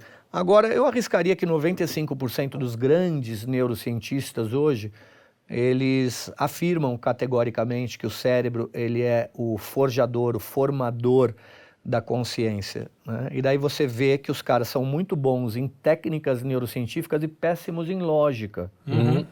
Péssimos em lógica. Exato, exato. Né? Porque assim, você pega um paper hoje de neurociência, é brain, brain, brain, brain, brain, conclusão, mind. Opa, pera lá. Algo. né? Algo está errado. ordem Se a premissa é fatores, cérebro, é. cérebro, cérebro, cérebro, como é que você me conclui mente? Né? Então os caras come- cometem erros tolos. né? Eles não leram o órgão do Aristóteles. Ah, não lembro. né? Exato, E, cara, o órgão do Aristóteles é embaçadíssimo. Ele é embaçadíssimo. A lógica hoje, ela está em patamares tão absurdamente mais elevados do que o Aristóteles, mas a minha idade lógica é pré-aristotélica. É isso aí. É pré-aristotélica. Né? É bacana a gente parar para pensar nisso, né? em idades. Sim, Qual é a sim. minha idade matemática? Porra, pitagórica. Eu fico ali no, né? sim. no- no- nos catetos e, e na O meu é Márcia hipotenusa. Tiburista. É, me veio uma, me veio uma dúvida, eu nem sei se você já parou para pensar nisso, mas é, quando você falou dessa coisa da, da meditação, que o cara perde uma noção especial, espacial, essa coisa do metaverso que está surgindo aí, dos caras ficam mergulhados numa realidade que não é, que é uma realidade virtual, assim. Você, consegue- você já pesquisou, sabe o que, que acontece com o cérebro? em Os efeitos Não, eu, Os eu, efeitos fisiológicos, né? eu, eu não pesquisei Neuro- isso, mas assim, cada vez mais a gente percebe que essa geração, né, a Z, a W que está vindo agora, vai ter uma dificuldade muito grande de separar o real do virtual. Né? Muito grande. É, isso já se vê, né? É, já se vê. já- É, eu, eu acho isso assustador. Né? Assustador. Eu atendo muitos jovens, muitos é, adolescentes, né? E, cara, me, me dói muitas vezes no coração ver que, assim, o menino tem 18 anos, 19 anos, ele passou a vida inteira dele no videogame. Inteira. Né? E, e só tem, e só tem um culpado. ou culpados, os pais. Uhum. né? Os pais da nossa geração né, cometeram um verdadeiro crime, que foi isso aqui, ó. Tó, filho. Né? Sabe por quê? Quando o filho era pequenininho e ele ia jantar no restaurante com o amigo, ele percebeu que assim, puta, o moleque fica quieto, né? Mágica. É, É o É Rivotril, mágico. é o Rivotril. É, é Rivotril pra ele. mágico. Né? E, e não vamos demonizar a tecnologia. Né? Não. A tecnologia, Não, cara, é óbvio. maravilhosa. Olha o que, que ela vai fazer com a gente. Né? Não, tem momentos Tecnologia que fez isso a gente acontecer. conhecer o Olavo de Carvalho. pois é. Exatamente. né? Mas os jovens foram Mas cara verdadeiramente imbecilizados pelo celular e pelo tablet. né? E é o que você falou, é criminoso, porque impede o, o cara de exercer as, de as suas potencialidades todas, né? É, vocês, uma- devem ter ouvido, porque isso pipocou em tudo quanto é lugar na mídia, né? Tem um, um livro muito bacana de um neurocientista francês chamado é, A Fábrica de, de... Como é que é? Idiotas, não é? Eu tenho, eu comprei esse livro, Fábrica de inglês. imbecis. Fábrica de né? imbecis, isso aí. Né? Muito bom esse livro. né? é, ele está fazendo uma análise dos danos que hoje a gente consegue detectar na juventude que cresceu com tecnologia. Né? E pela primeira vez na história da psicologia, desde quando o QI começou a ser medido, né, Tá a nova geração tem um QI menor do que a geração que o antecedeu, dos pais. Idiocracy. Sim, o filme é, o filme Idiocracy. é. É. É, é terrível Tem um isso. documentário, acho que na Netflix, falando das redes sociais também, É, do- do- é. o quanto aquilo, a pessoa, cara, um- um- uma curtida dis- é, dispara, Desperta, né, né? o, Ah, uma curtida um monte na de- rede. na rede, é, É, é. tem mil curtidas, o, o cara tem assim, a descarga no cérebro, com a como droga. se fosse uma droga. É, O, o que é muito interessante nesse livro do, do, do, do francês, né? Que eu, eu comprei em inglês esse livro, mas é, é porque você vai vendo o seguinte, que não é só mais uma questão emocional de estímulo-resposta. É uma questão já fisiológica das conexões das sinapses dentro do Sim, cérebro claro. É, e cara, co- criam limitações, cara. inclusive, de capacidade de pensamento cognitiva. Então, até do cara fazer uma conclusão, ele, ele faz uma. Ele, ele precisa buscar uma conclusão muito rápido, ele precisa responder rápido. Aliás, tem uma. Agora eu não me lembro se foi o Sartre, não lembro quem foi. o Baudelaire que falava isso, né? O idiota, se, qual é a definição de idiota? É o cara que chega à conclusão muito rápido, né? não, não lembro quem foi, mas... É um cara que Então- conclui, né? É, o cara que conclui. A fábrica de cretinos digitais, não É é, isso aí. a Isso fábrica aí, de de cretinos cretinos digitais. digitais. E aí ele fala disso, quer dizer, que a, a criançada hoje, essa geração, está querendo concluir muito rápido e uma vez que ele chegou a uma resposta satisfatória, ele não, não consegue parar para refletir, criticar é, a, a sua própria... E aí ele vai mostrando todos os efeitos danosos que tem, na, inclusive de capacidade de, de aprender matemática, enfim, uma série de outras coisas. E está tudo percepção conectado. Você da lembrou da realidade. teoria crítica, você lembrou da escola de Frankfurt. É, vamos então para as bases nacionais comuns curriculares. Putz. Né? 600 páginas. Né? 600 páginas. Aqui. Base nacional Inglaterra comum são curricular. 66. Também é o 16 risco, né, é na. Inglaterra. Pô, Isso, tem que 16. ter base. Sim, né, nacional. matemática, tem que comum. aprender Tem que ter, aritmética, é, uma coisinha né? assim. É, no Brasil são 600 páginas, 600 páginas, né? E aquela coisa, né? Temas transversais, temas transversais, temas transversais. Transversalidade. né? A transversalidade, que virou o conteúdo. Certo. Todos os professores abdicam do conteúdo para trabalhar os temas transversais, que são os ismos. É, normalmente é coisa de Greenpeace, né? É, não é sim, nada... É, indigenismo, feminismo, É, gaysismo, né, e, e todos os ismos. Né? É, mas tem uma coisa que passa despercebida para muitas pessoas que vão ler o documento, que é a quantidade de frases que contém devemos estimular o pensamento crítico nos jovens. Pensamento crítico, pensamento crítico, pensamento crítico, pensamento crítico. Tá, se a gente for ver a história disso, isso vem da dialética do Hegel, Enfim, começa com o rei. depois da dialética materialista, Mar- marxista. que você tem que criticar, né? para que você, através de, de eh, vá, vá produzindo novas sínteses e vá em direção mais rápido para o fim da história, Uhum. Que é o paraíso. né? Na Terra, Espírito, né? É, que é o paraíso na Terra.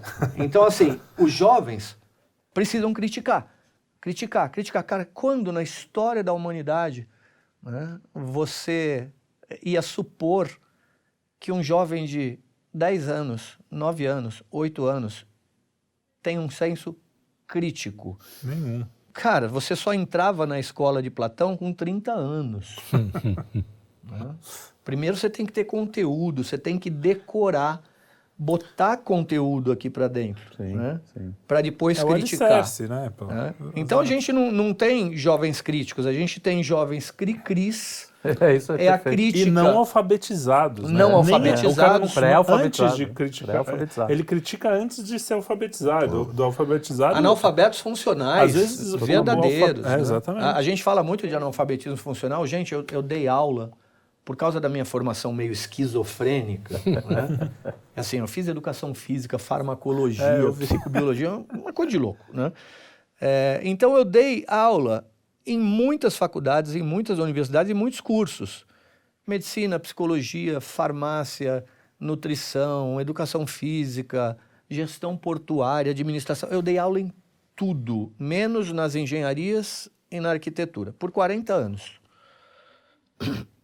É assustador, foi assustador para mim ver a queda vertiginosa na capacidade de jovens extraírem sentido de um texto de Simples. Monteiro Lobato. Uhum. Assustador. E era assim, 80%, 85% da sala Deus não sabe ler, não sabe ligar né, o signo com o significado e com o referente. referente. Ou seja, a palavra né, com o que, que a palavra significa né, e com a identificação disso Aplicação no dela. mundo. Aplicação Na dela. realidade. Isso, na Na realidade. é. Isso. Cara, eles não conseguem fazer isso. E isso é a base do que a gente chama de analfabetismo funcional. E é assustador. E a gente vê isso no dia a dia na qualidade do trabalho ofertado para nós. Sim. É uma tristeza. É, É, o que uma a gente tristeza. estava falando da psicologia, que você pega maus psicólogos, às vezes fazendo até uma coisa que pode ser boa, a, a prática que ele faria seria boa se fosse bem. A gente vê isso em todas as áreas. Eu pensei aqui, quando você estava falando, a música, pensei aqui, na, que é a minha área, né?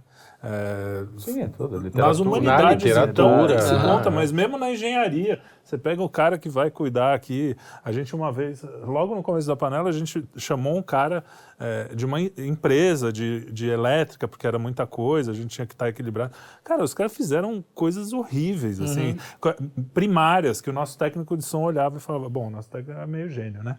Mas, mas ele olhava e falava assim: Não, isso aqui. Não a gente teve que sentido, trocar é. tudo a gente, sabe? Sendo que um cara era formado, tinha uma empresa, não sei o que lá. Cara, é surreal. Isso em todas as áreas. É né? curioso você falar essa coisa do, da auto-perdão, auto, autoestima, auto-amor. Descamba na literatura para autoficção. É, exatamente. O cara, Virou- né? hoje é tudo autoficção. Então o Uhum. cara fala sobre seus próprios, suas próprias loucuras, assim, como se aquilo fosse uma grande, grande literatura. E é só chatice, né, na verdade. Aham. assim. Mas verdade, é curioso são- porque são eu acho que... né? É, você me deu, assim, acho que é, é- é uma espécie de efeito desse tipo de, de, de, Na literatura, de, né? de tratamento clínico a- aplicado. Aí o cara acha realmente que ele precisa, que é lindo ele falar dos problemas dele como se a Sim. coisa fosse a coisa mais genial do mundo. É autocentrado, né? É, é, É autorreferente. E, e tem, tem uma outra coisa também na, na psicologia, já que a gente está tá permeando, né, orbitando. Transversalidade aqui, né? Oi? A nossa transversalidade de assuntos. Vamos fazer uma enquete aqui. Nos últimos 10 anos, cada um de vocês vai falar. Quantas pessoas você conheceu que falaram, "É, eu tô com depressão? Rapidinho, quantas pessoas nos últimos 10 anos? Pelo menos 10. Pelo menos. Pra lá de 50. 10 Pra lá- anos, pra lá Pra de lá de 200. 50, Ah, é. fácil. Também, também. Beleza, agora outra pergunta. Nesses mesmos 10 anos, quantas pessoas você conheceu que falaram para você, eu sou uma pessoa muito infeliz? Poucas, né? Quantas? É, é. Quase nenhuma. Não, Quase até, nenhuma. até porque a, a felicidade é quase uma obrigação é, estética, né, hoje. que Só nós que gostamos falar. de ser infelizes, Só, né? só nós.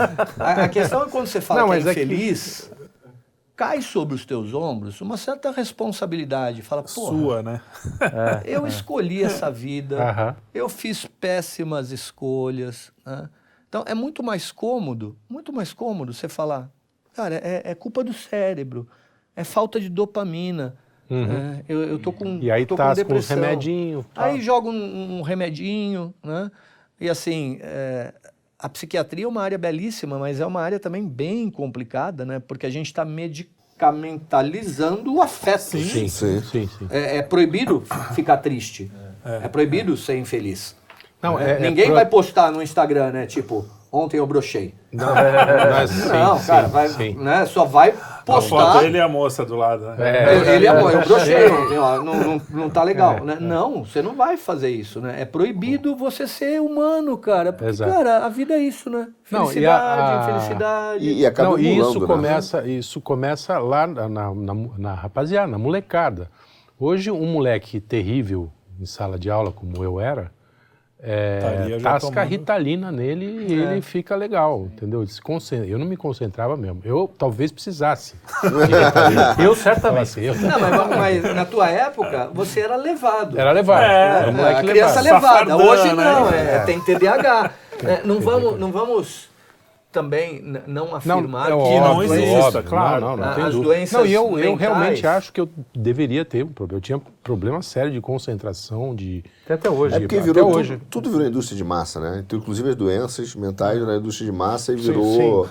E aí, porra... Mas a Sim, prova sim. que Trata todo não mundo. que é uma indústria e não realmente uma coisa que está funcionando é que nunca se teve tanto suicídio nos Estados Unidos, por exemplo, e nunca É, No se tomou tanto também, remédio. esse- esse- o índice de né? suicídio cresceu brutalmente. Aqui eu não sei, porque eu sei, Brutalmente. né?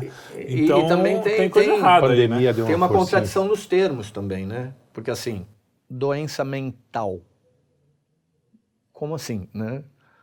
É, como é que a mente fica doente? né? O fígado fica, o baço fica, o rim Mas a fica, mente, o pulmão, mas a você não- mente não, né? Não pega, né? É, então é complicado isso. Mas assim, o meu pai, é, eu tenho a firme convicção de que ele morreu é, ceifado pela depressão.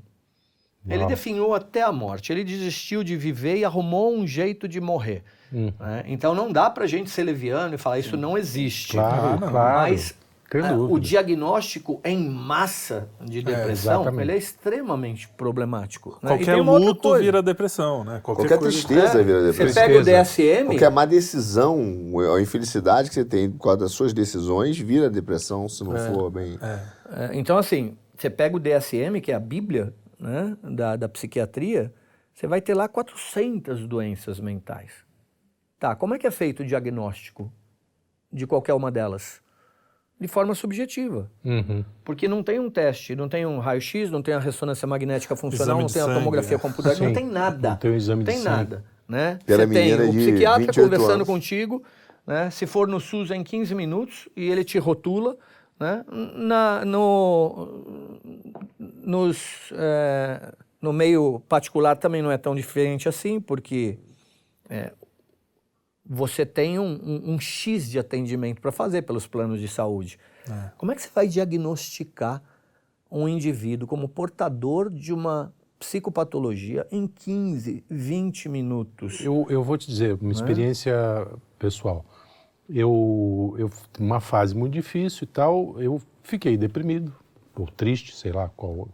Fui num psiquiatra particular, plano de saúde. Não deu 10 minutos. Eu fiz o diagnóstico. Eu falei o tempo todo, falei assim, olha, é o seguinte, eu estou sentindo isso, isso, tal, pá, não estou conseguindo levantar, blá, blá. eu acho que eu estou deprimido. Cara falou, muito bem, para lá, receita, me deu, tchau. Ele acho que me trocou três palavras comigo. 800 pau? Entendeu? É, não plano sei porque era plano de saúde. Mas você entende? Não, não teve, assim, uma conversa, uma. E daí Mesmo tudo que fosse isso- subjetivo, né? Deveria ter um Pelo mínimo. mínimo, mais Gente, uma- é, Para formar um um exame, juízo de né? valor. Eu- né? Exato. é. eu demoro seis meses, um ano, para verdadeiramente ajudar uma pessoa a pensar sobre as suas deliberações existenciais, enco- me encontrando com ela uma hora toda semana. Meses, meses, às vezes um ano. Uhum. né? É, a vida da gente é extremamente complexa, né? Você tem é, problemas que são simples, tem problema que é complicado, tem problema que é complexo. Problema simples, cara, a torneira tá vazando, levanta a bunda, troca, Sim. troca a borrachinha. Problema complicado, vamos mandar um homem para a lua? Vamos. É embaçado. Mas se você seguir todo o protocolo, você manda o peão para lá. Uhum. Problema complexo, educar um filho, Aham, se relacionar com a esposa, aham.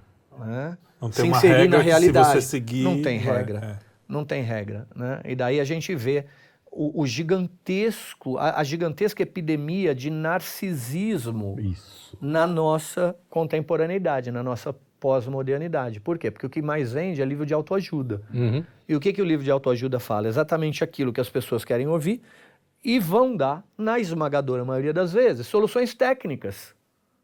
Ó, o passo a passo é complexos. esse. Para um problema complexo. Cara, problema complexo não tem solução técnica. Isso aí. Não tem. Problema complexo tem solução complexa. Uhum. né? Você cobre um santo e vai descobrir outro. É isso aí. Não tem como. Se você quer liberdade na tua vida, você vai ter que abdicar de segurança. Uhum. né? Não dá para ter, na maioria das vezes, liberdade e segurança. Não dá. né?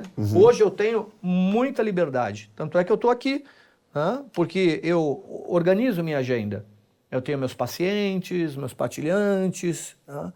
mas eu tenho menos segurança do que um funcionário público de, de carreira. Sim. Porque eu não sei quanto que eu vou ganhar. Entre uma crise aí, meus pacientes vão todos embora. Exato. Aí eu posso chegar e falar: caramba, não dá para viver nessa insegurança, vou fazer um concurso público. Dois anos depois, estou reclamando de falta de liberdade. É. Com um monte de segurança. Cobertura é Bem-vindo, bem-vindo à- vida Ao como ela é. Né? A vida como ela é, ela é complexa, né? É embaçadíssimo viver. Né? E, e a epidemia de livros de autoajuda só mostra isso, né? Como nós somos narcisistas. Porque o livro de autoajuda fala exatamente aquilo que você quer ouvir, não aquilo Sim, que você que você precisa é um ouvir. É aquele, Você é o pica das galáxias. é aquele O mundo, amigo e o mundo está te puxa-saco. atrapalhando. É É, que basicamente é o que o Derpol fala da terapia cognitiva comportamental, que tem técnicas maravilhosas, mas que mal aplicada, e na maioria das vezes ela é mal aplicada, né? o objetivo é fazer de um indivíduo que não vale nada, de um imbecil, de um débil mental, um pica das galáxias. Né? Vamos mudar o mindset. Mindset. Vamos mudar o Adoro mindset, sem mudar a Mindset é ação, ótimo. cara. Sim. Sem mudar a ação. Daí a- todo o simbolismo do sacrifício da Bíblia, que é lindíssimo, né? É lindíssimo. Desde o Gênesis, você já tem ali o simbolismo do sacrifício. Cara, você quer alguma coisa no futuro que é bacana, que vale a pena? Eu sou o pai, eu te ajudo, mas você vai ter que é, Sim. me queimar aí um, um- um bezerrinho. Pô, o bezerrinho para aquela turma. Era um iPhone, né? Era um É, eu iPhone. sempre falo meu É, ó, filho. Eu falo, Queima ah, aqui, ó. que que queima é? que eu te ajudo. Pô, cara. Quando eu vou né? explicar essa coisa do sacrifício pro meu filho, eu falo isso. Você acha que sacrifício é um boizinho, um carneirinho que é um que você acha aí que pra você, porque é caro ainda, né? Mas pra você não significa muita coisa? Não, o sacrifício, o carneirinho do cara era a comida dele do ano, Claro. vezes, sei lá.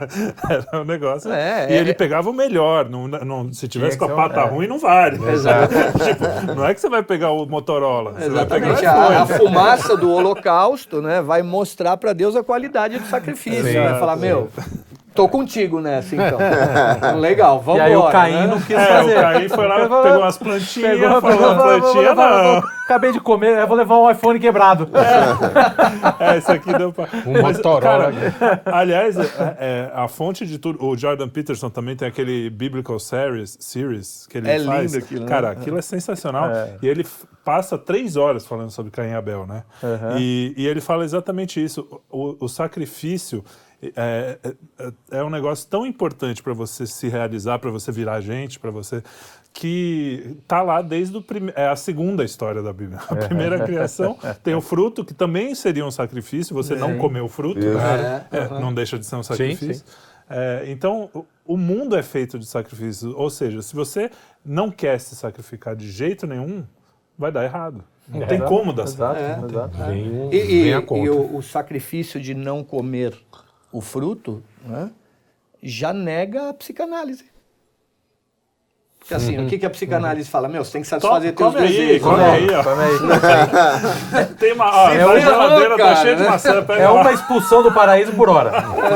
Se tivesse Não, mas só- segurado o teu desejo, tava lá no Éden até agora, né?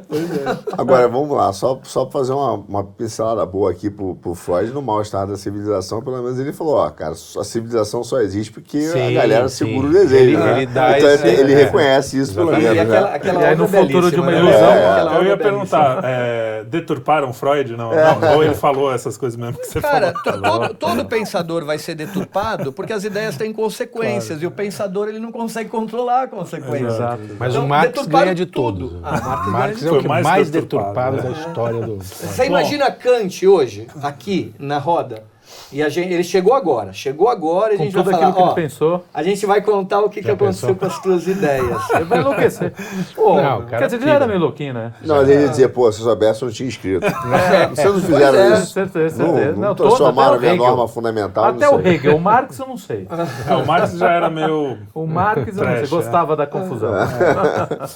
Carlão, vamos para os finalmente, pra, porque o cara já está aqui há quase Olha, uma hora e... ó, duas Esclarecedora, horas. baita entrevista. Quase duas horas. Baita bate-papo, não foi uma é, entrevista. foi muito bom. É, quero agradecer a tua presença, foi muito boa. Como última pergunta, assim, o futuro dessa psicologia tem, tem, tem caminho? A gente vai ter que cortar o mal pela raiz? A psicanálise tem que ser. Ou, ou não? A gente falou muito da psicanálise, né? Mas a, a psicanálise eu acho que ela inaugura aquilo que a gente chama de psicologia contemporânea. Né? Na esteira dela veio é, o contraponto da própria psicanálise, que foi o behaviorismo, né? aquela crença de que é, dê-me é, vários bebês né? e eu vou fazer deles o que eu quiser. Cara, tá, tá negando né, uma série de tendências genéticas, hereditárias. Mas eu acho que a gente ainda não chegou no fim do poço. tá? Porém, Que medo. esse fim do poço, ele é uma negação constante da natureza humana. E eu tenho um amigo muito querido que eu acho que vale muito a pena vocês convidarem para cá, Opa. né, que é o Fábio Blanco. Poxa, né? Fábio, o Fábio Blanco que está lá no PH, PH Vox o tempo inteiro. Né? E ele é meu parceiro no curso de formação em filosofia integral aplicada à clínica e orientação Ah, que legal.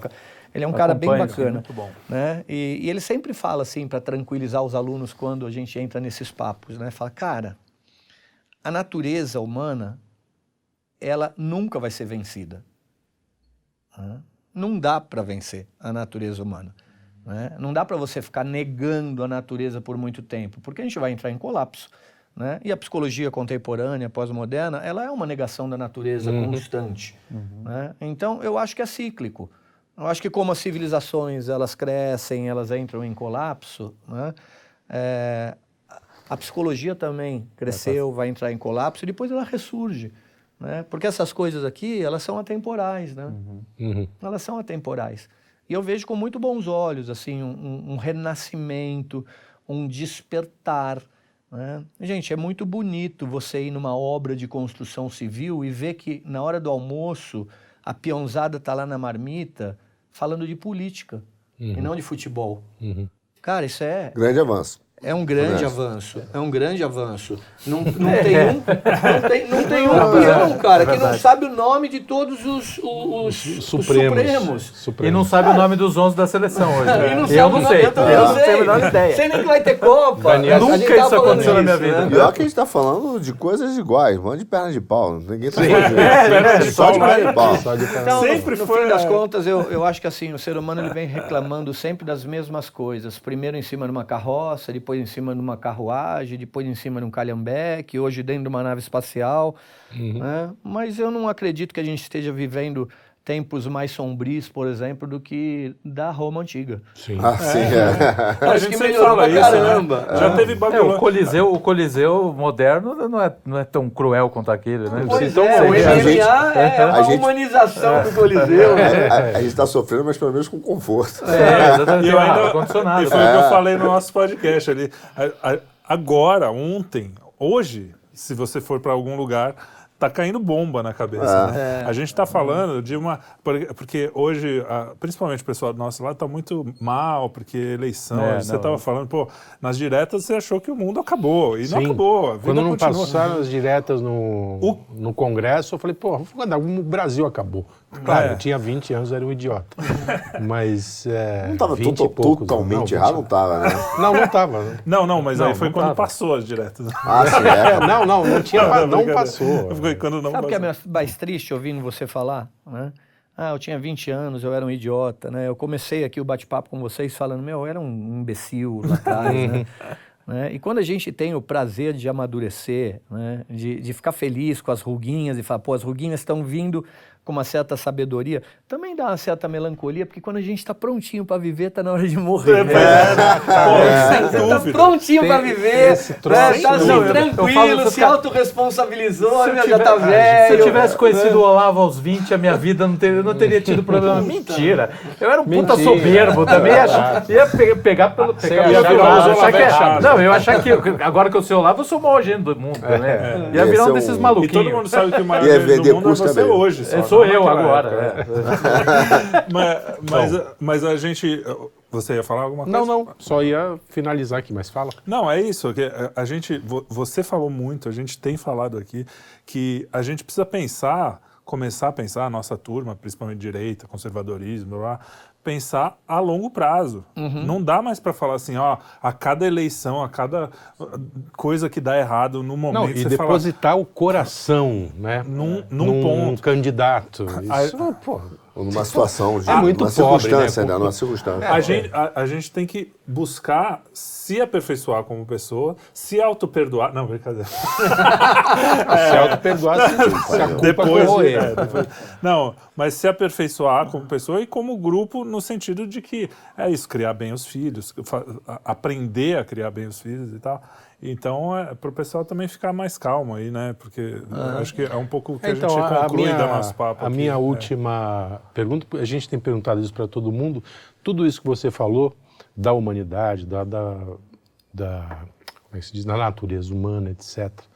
E esse certo otimismo que você tem, você aplica para o Brasil hoje? Quer dizer, você acredita que o Brasil é, chegou no fundo do poço, na tragédia absoluta, ou isso Tem é, esperança. é mais uma passagem? Eu, eu tenho esperança porque o Brasil é um país novinho, né? A gente tem 500 anos. É, A também. gente tem 500 anos. Você pega a Europa, meu, tem, tem universidade de 1.200. né? É, e o pessoal da USP está feliz que tem 80. Cara, para com Universidade isso. de 1.200 anos estudando gênero. O meu, o meu filho mora na Irlanda há muitos anos.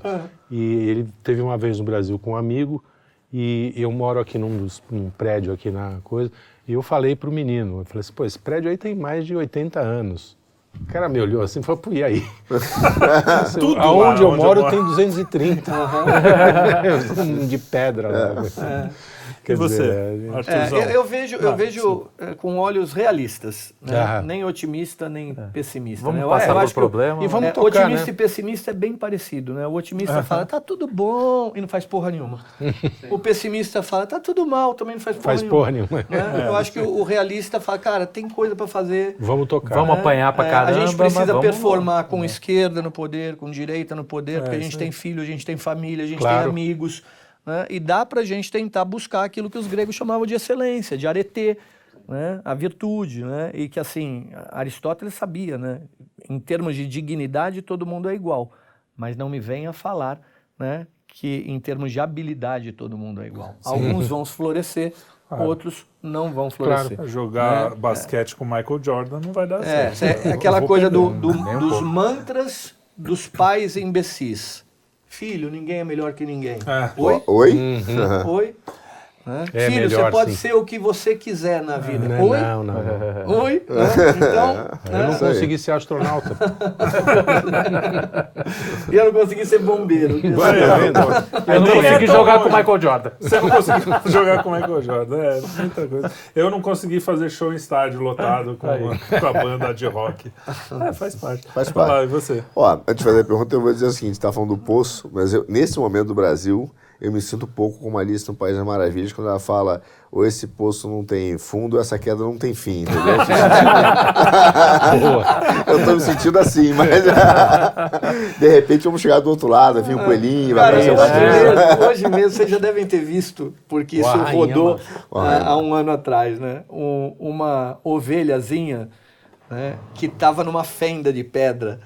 Né? E daí tinha um moço tentando tirar a ovelha da fenda, tentando tirar, tentando tirar, e aí, bumba, tira, e ela sai toda saltitante, pulando, e bumba, cai na outra fenda. Parece o Brasil, né? Melhor A gente saiu do buraco, né? Ficou todo feliz quatro anos depois. Pum! Tamo lá na fenda de novo. E a mesma pior- fenda, né? Nem pra mudar a fenda. é diferente. E o pior é que a gente não ficou tão feliz nesses quatro anos. É, né? Eu é. acho que a gente sofreu mais. né?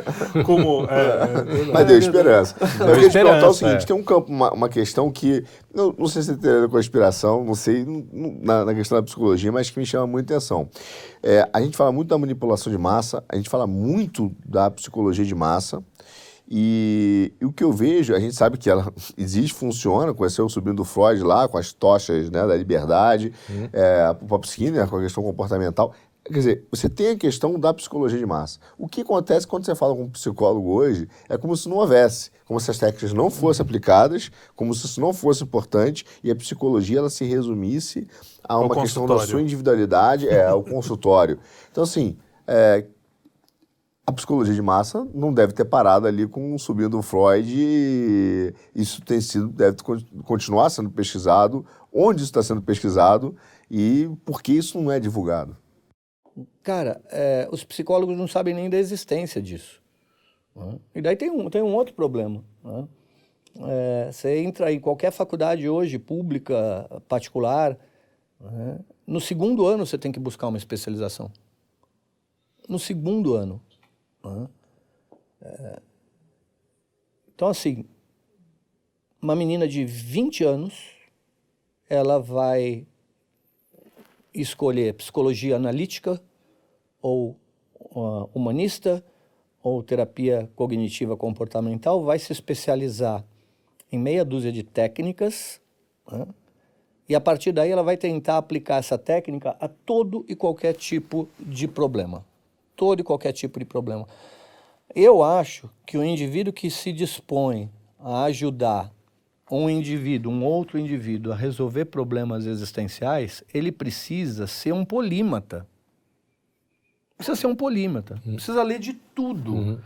De absolutamente tudo. E eu estava falando que a minha formação ela foi esquizofrênica, ela deu certo. Ela deu certo, mas ela deu certo ao acaso. Totalmente ao acaso. É, eu venho de uma família fragmentada, de uma família complicada, flertei ali, cresci do lado do crime, da bandidagem, da droga. Acabou que eu tive bons professores, bons mentores e bons exemplos. Mas, cara, eu- fui surfista profissional, mergulhador profissional, educador físico, eh, dei aula de filosofia, eh, empresário, eh, escritor, cientista, professor de um monte de coisa. Num determinado momento, há 20 anos, eu fui trabalhar com psicoterapia. Cara, eu me encontrei.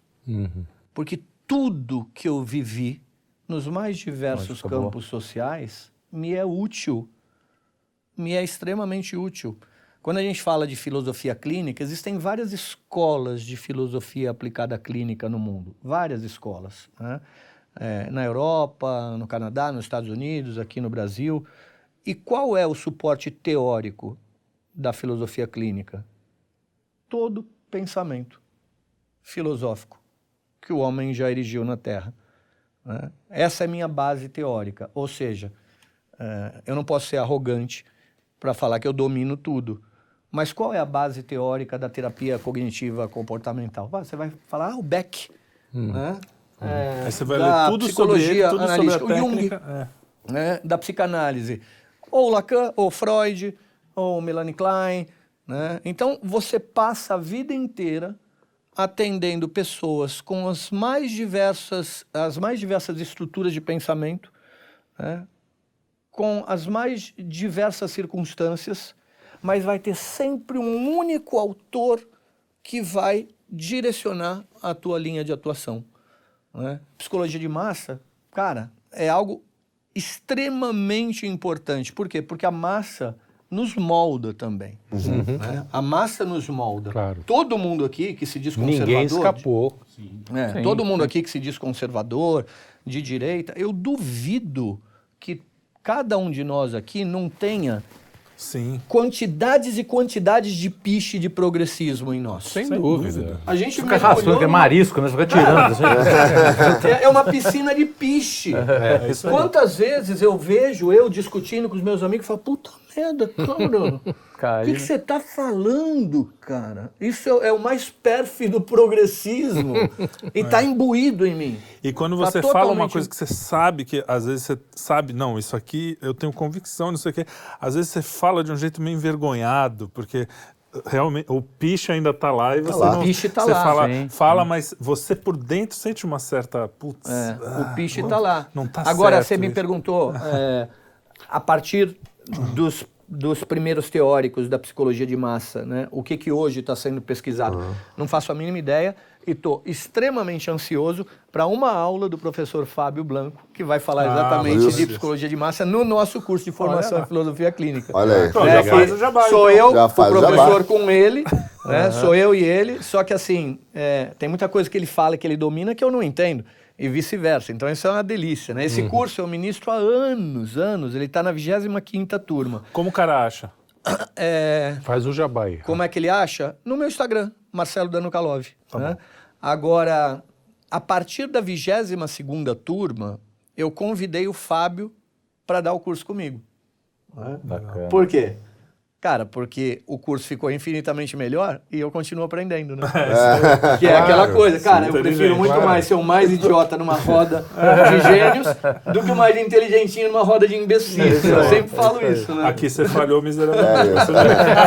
eu te perguntei isso porque eu, eu tenho, eu tenho muita dúvida, muita dúvida não, eu tenho uma desconfiança enorme que a psicologia de massa tem sido Aplicada. a- não, aplicada nos algoritmos, nos algoritmos de Ah, distribuição olha só, e, e- e Ah, de- dúvida. esses algoritmos não são meramente, enfim, é, programações com a inteligência artificial, eles têm ali uma... Os caras usam. É, então Não, tem, tô tem engenharia social, né? Sim, essa. E aí o cara desliga a formação disso porque o conhecimento fica em poucos, né? E aí a gente vê, cara, por que o cara não fala mais do. Fala do Pavlov, mas o que fala do Pavlov é óbvio, é que não é o cachorro de saliva, sim, sim. não é mais a quantidade. Nem, nem os discípulos que, do, do Pavlov, que continuavam pesquisando, e etc., são estudados mais. Você acha que o Pavlov morreu, não estudou ninguém. É por isso que todo mundo Não, tem, né? é- é aí você quando você fala- pega aquele da massa da.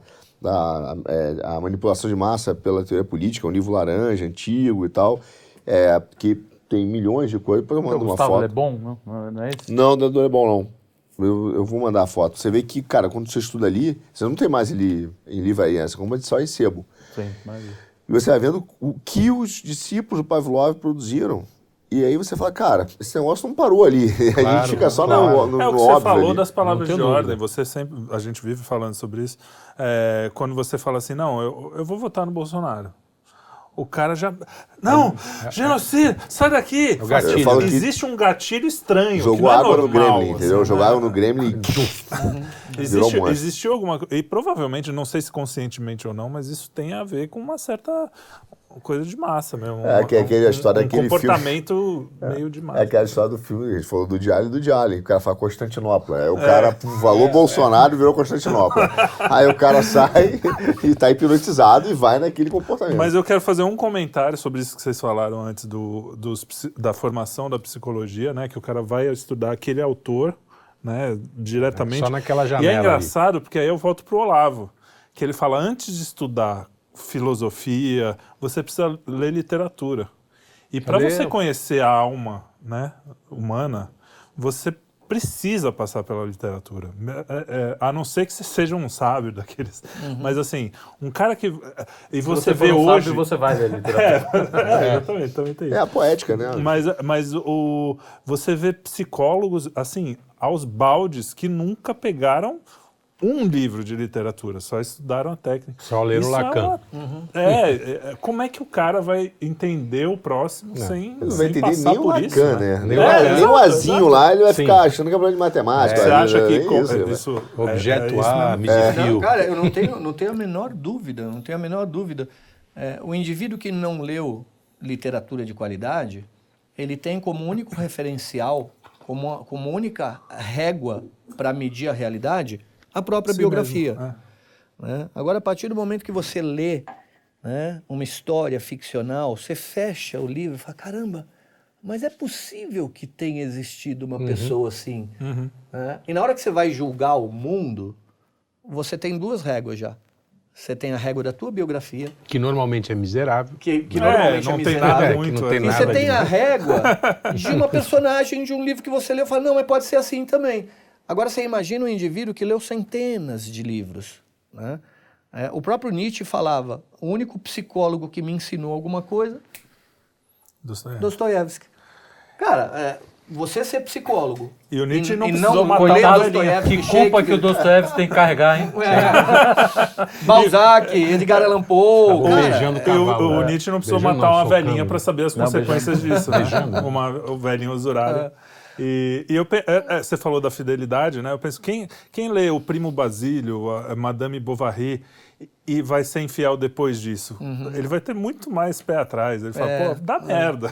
Essa É. porra aqui não é... Consequência, a normalmente- consequência não é, não é Lê legal. Nelson Rodrigues. Mas a, a minha pergun a pergunta final aqui, para a gente fechar, a gente faz um trabalho aqui, tem feito um trabalho, foi até a ideia do Renato, nosso querido, é, que é para ficar, né? O- é meio atemporal, a gente não fala nada específico do que está acontecendo hoje. É, amanhã, eventualmente. só- A, tá gente datado, passa, é. né? Então, e isso vai ficar, então, provavelmente a nossa ideia é para que fique para os nossos Isso, bisnetos. bisnetos. inclusive. O que você falaria para o cara de 2040 que, que você acha que todo mundo precisa saber em qualquer época, em qualquer... Você tem alguma coisa... Dá um conselho, assim, geral para ficar aí, para as descendências. Cara, eu, eu vou, vou dar... 2040, Eu- eu- faz, põe uma roupa, rapaz. Eu odeio dar conselho, né?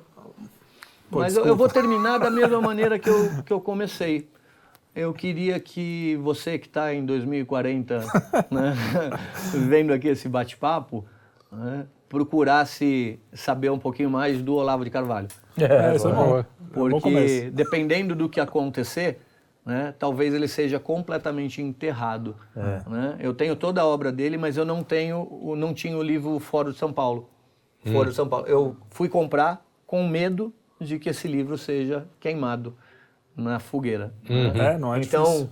busca aí, né, em algum lugar. É um velhinho muito louco que tem muita coisa pra te Deep. Web aí do, do, de 2040. E não Deep se leva muito a sério, né? E não se leve muito a sério que não vale a pena. né? Isso, é uma Isso, boa. né? Isso Não é se uma leve coisa que eu muito sempre a sério. falo. Não se leve a sério, é isso aí.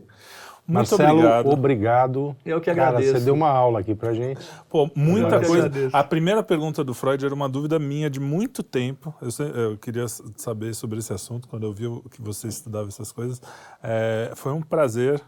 Durou mais do que o normal. A gente até Sim. deixei correr um pouco porque estava muito bom. É, tá bom mesmo. Eu ficaria aqui a, a noite É, inteira. é, Se abrisse um vinho, tem. Então, daqui a pouco, é agora. mas tem que Ah, ser tem? sangue Tem? de boi. É agora, pô. Finalmente, o Não, produtor. vai, compra, pô. Ah, já.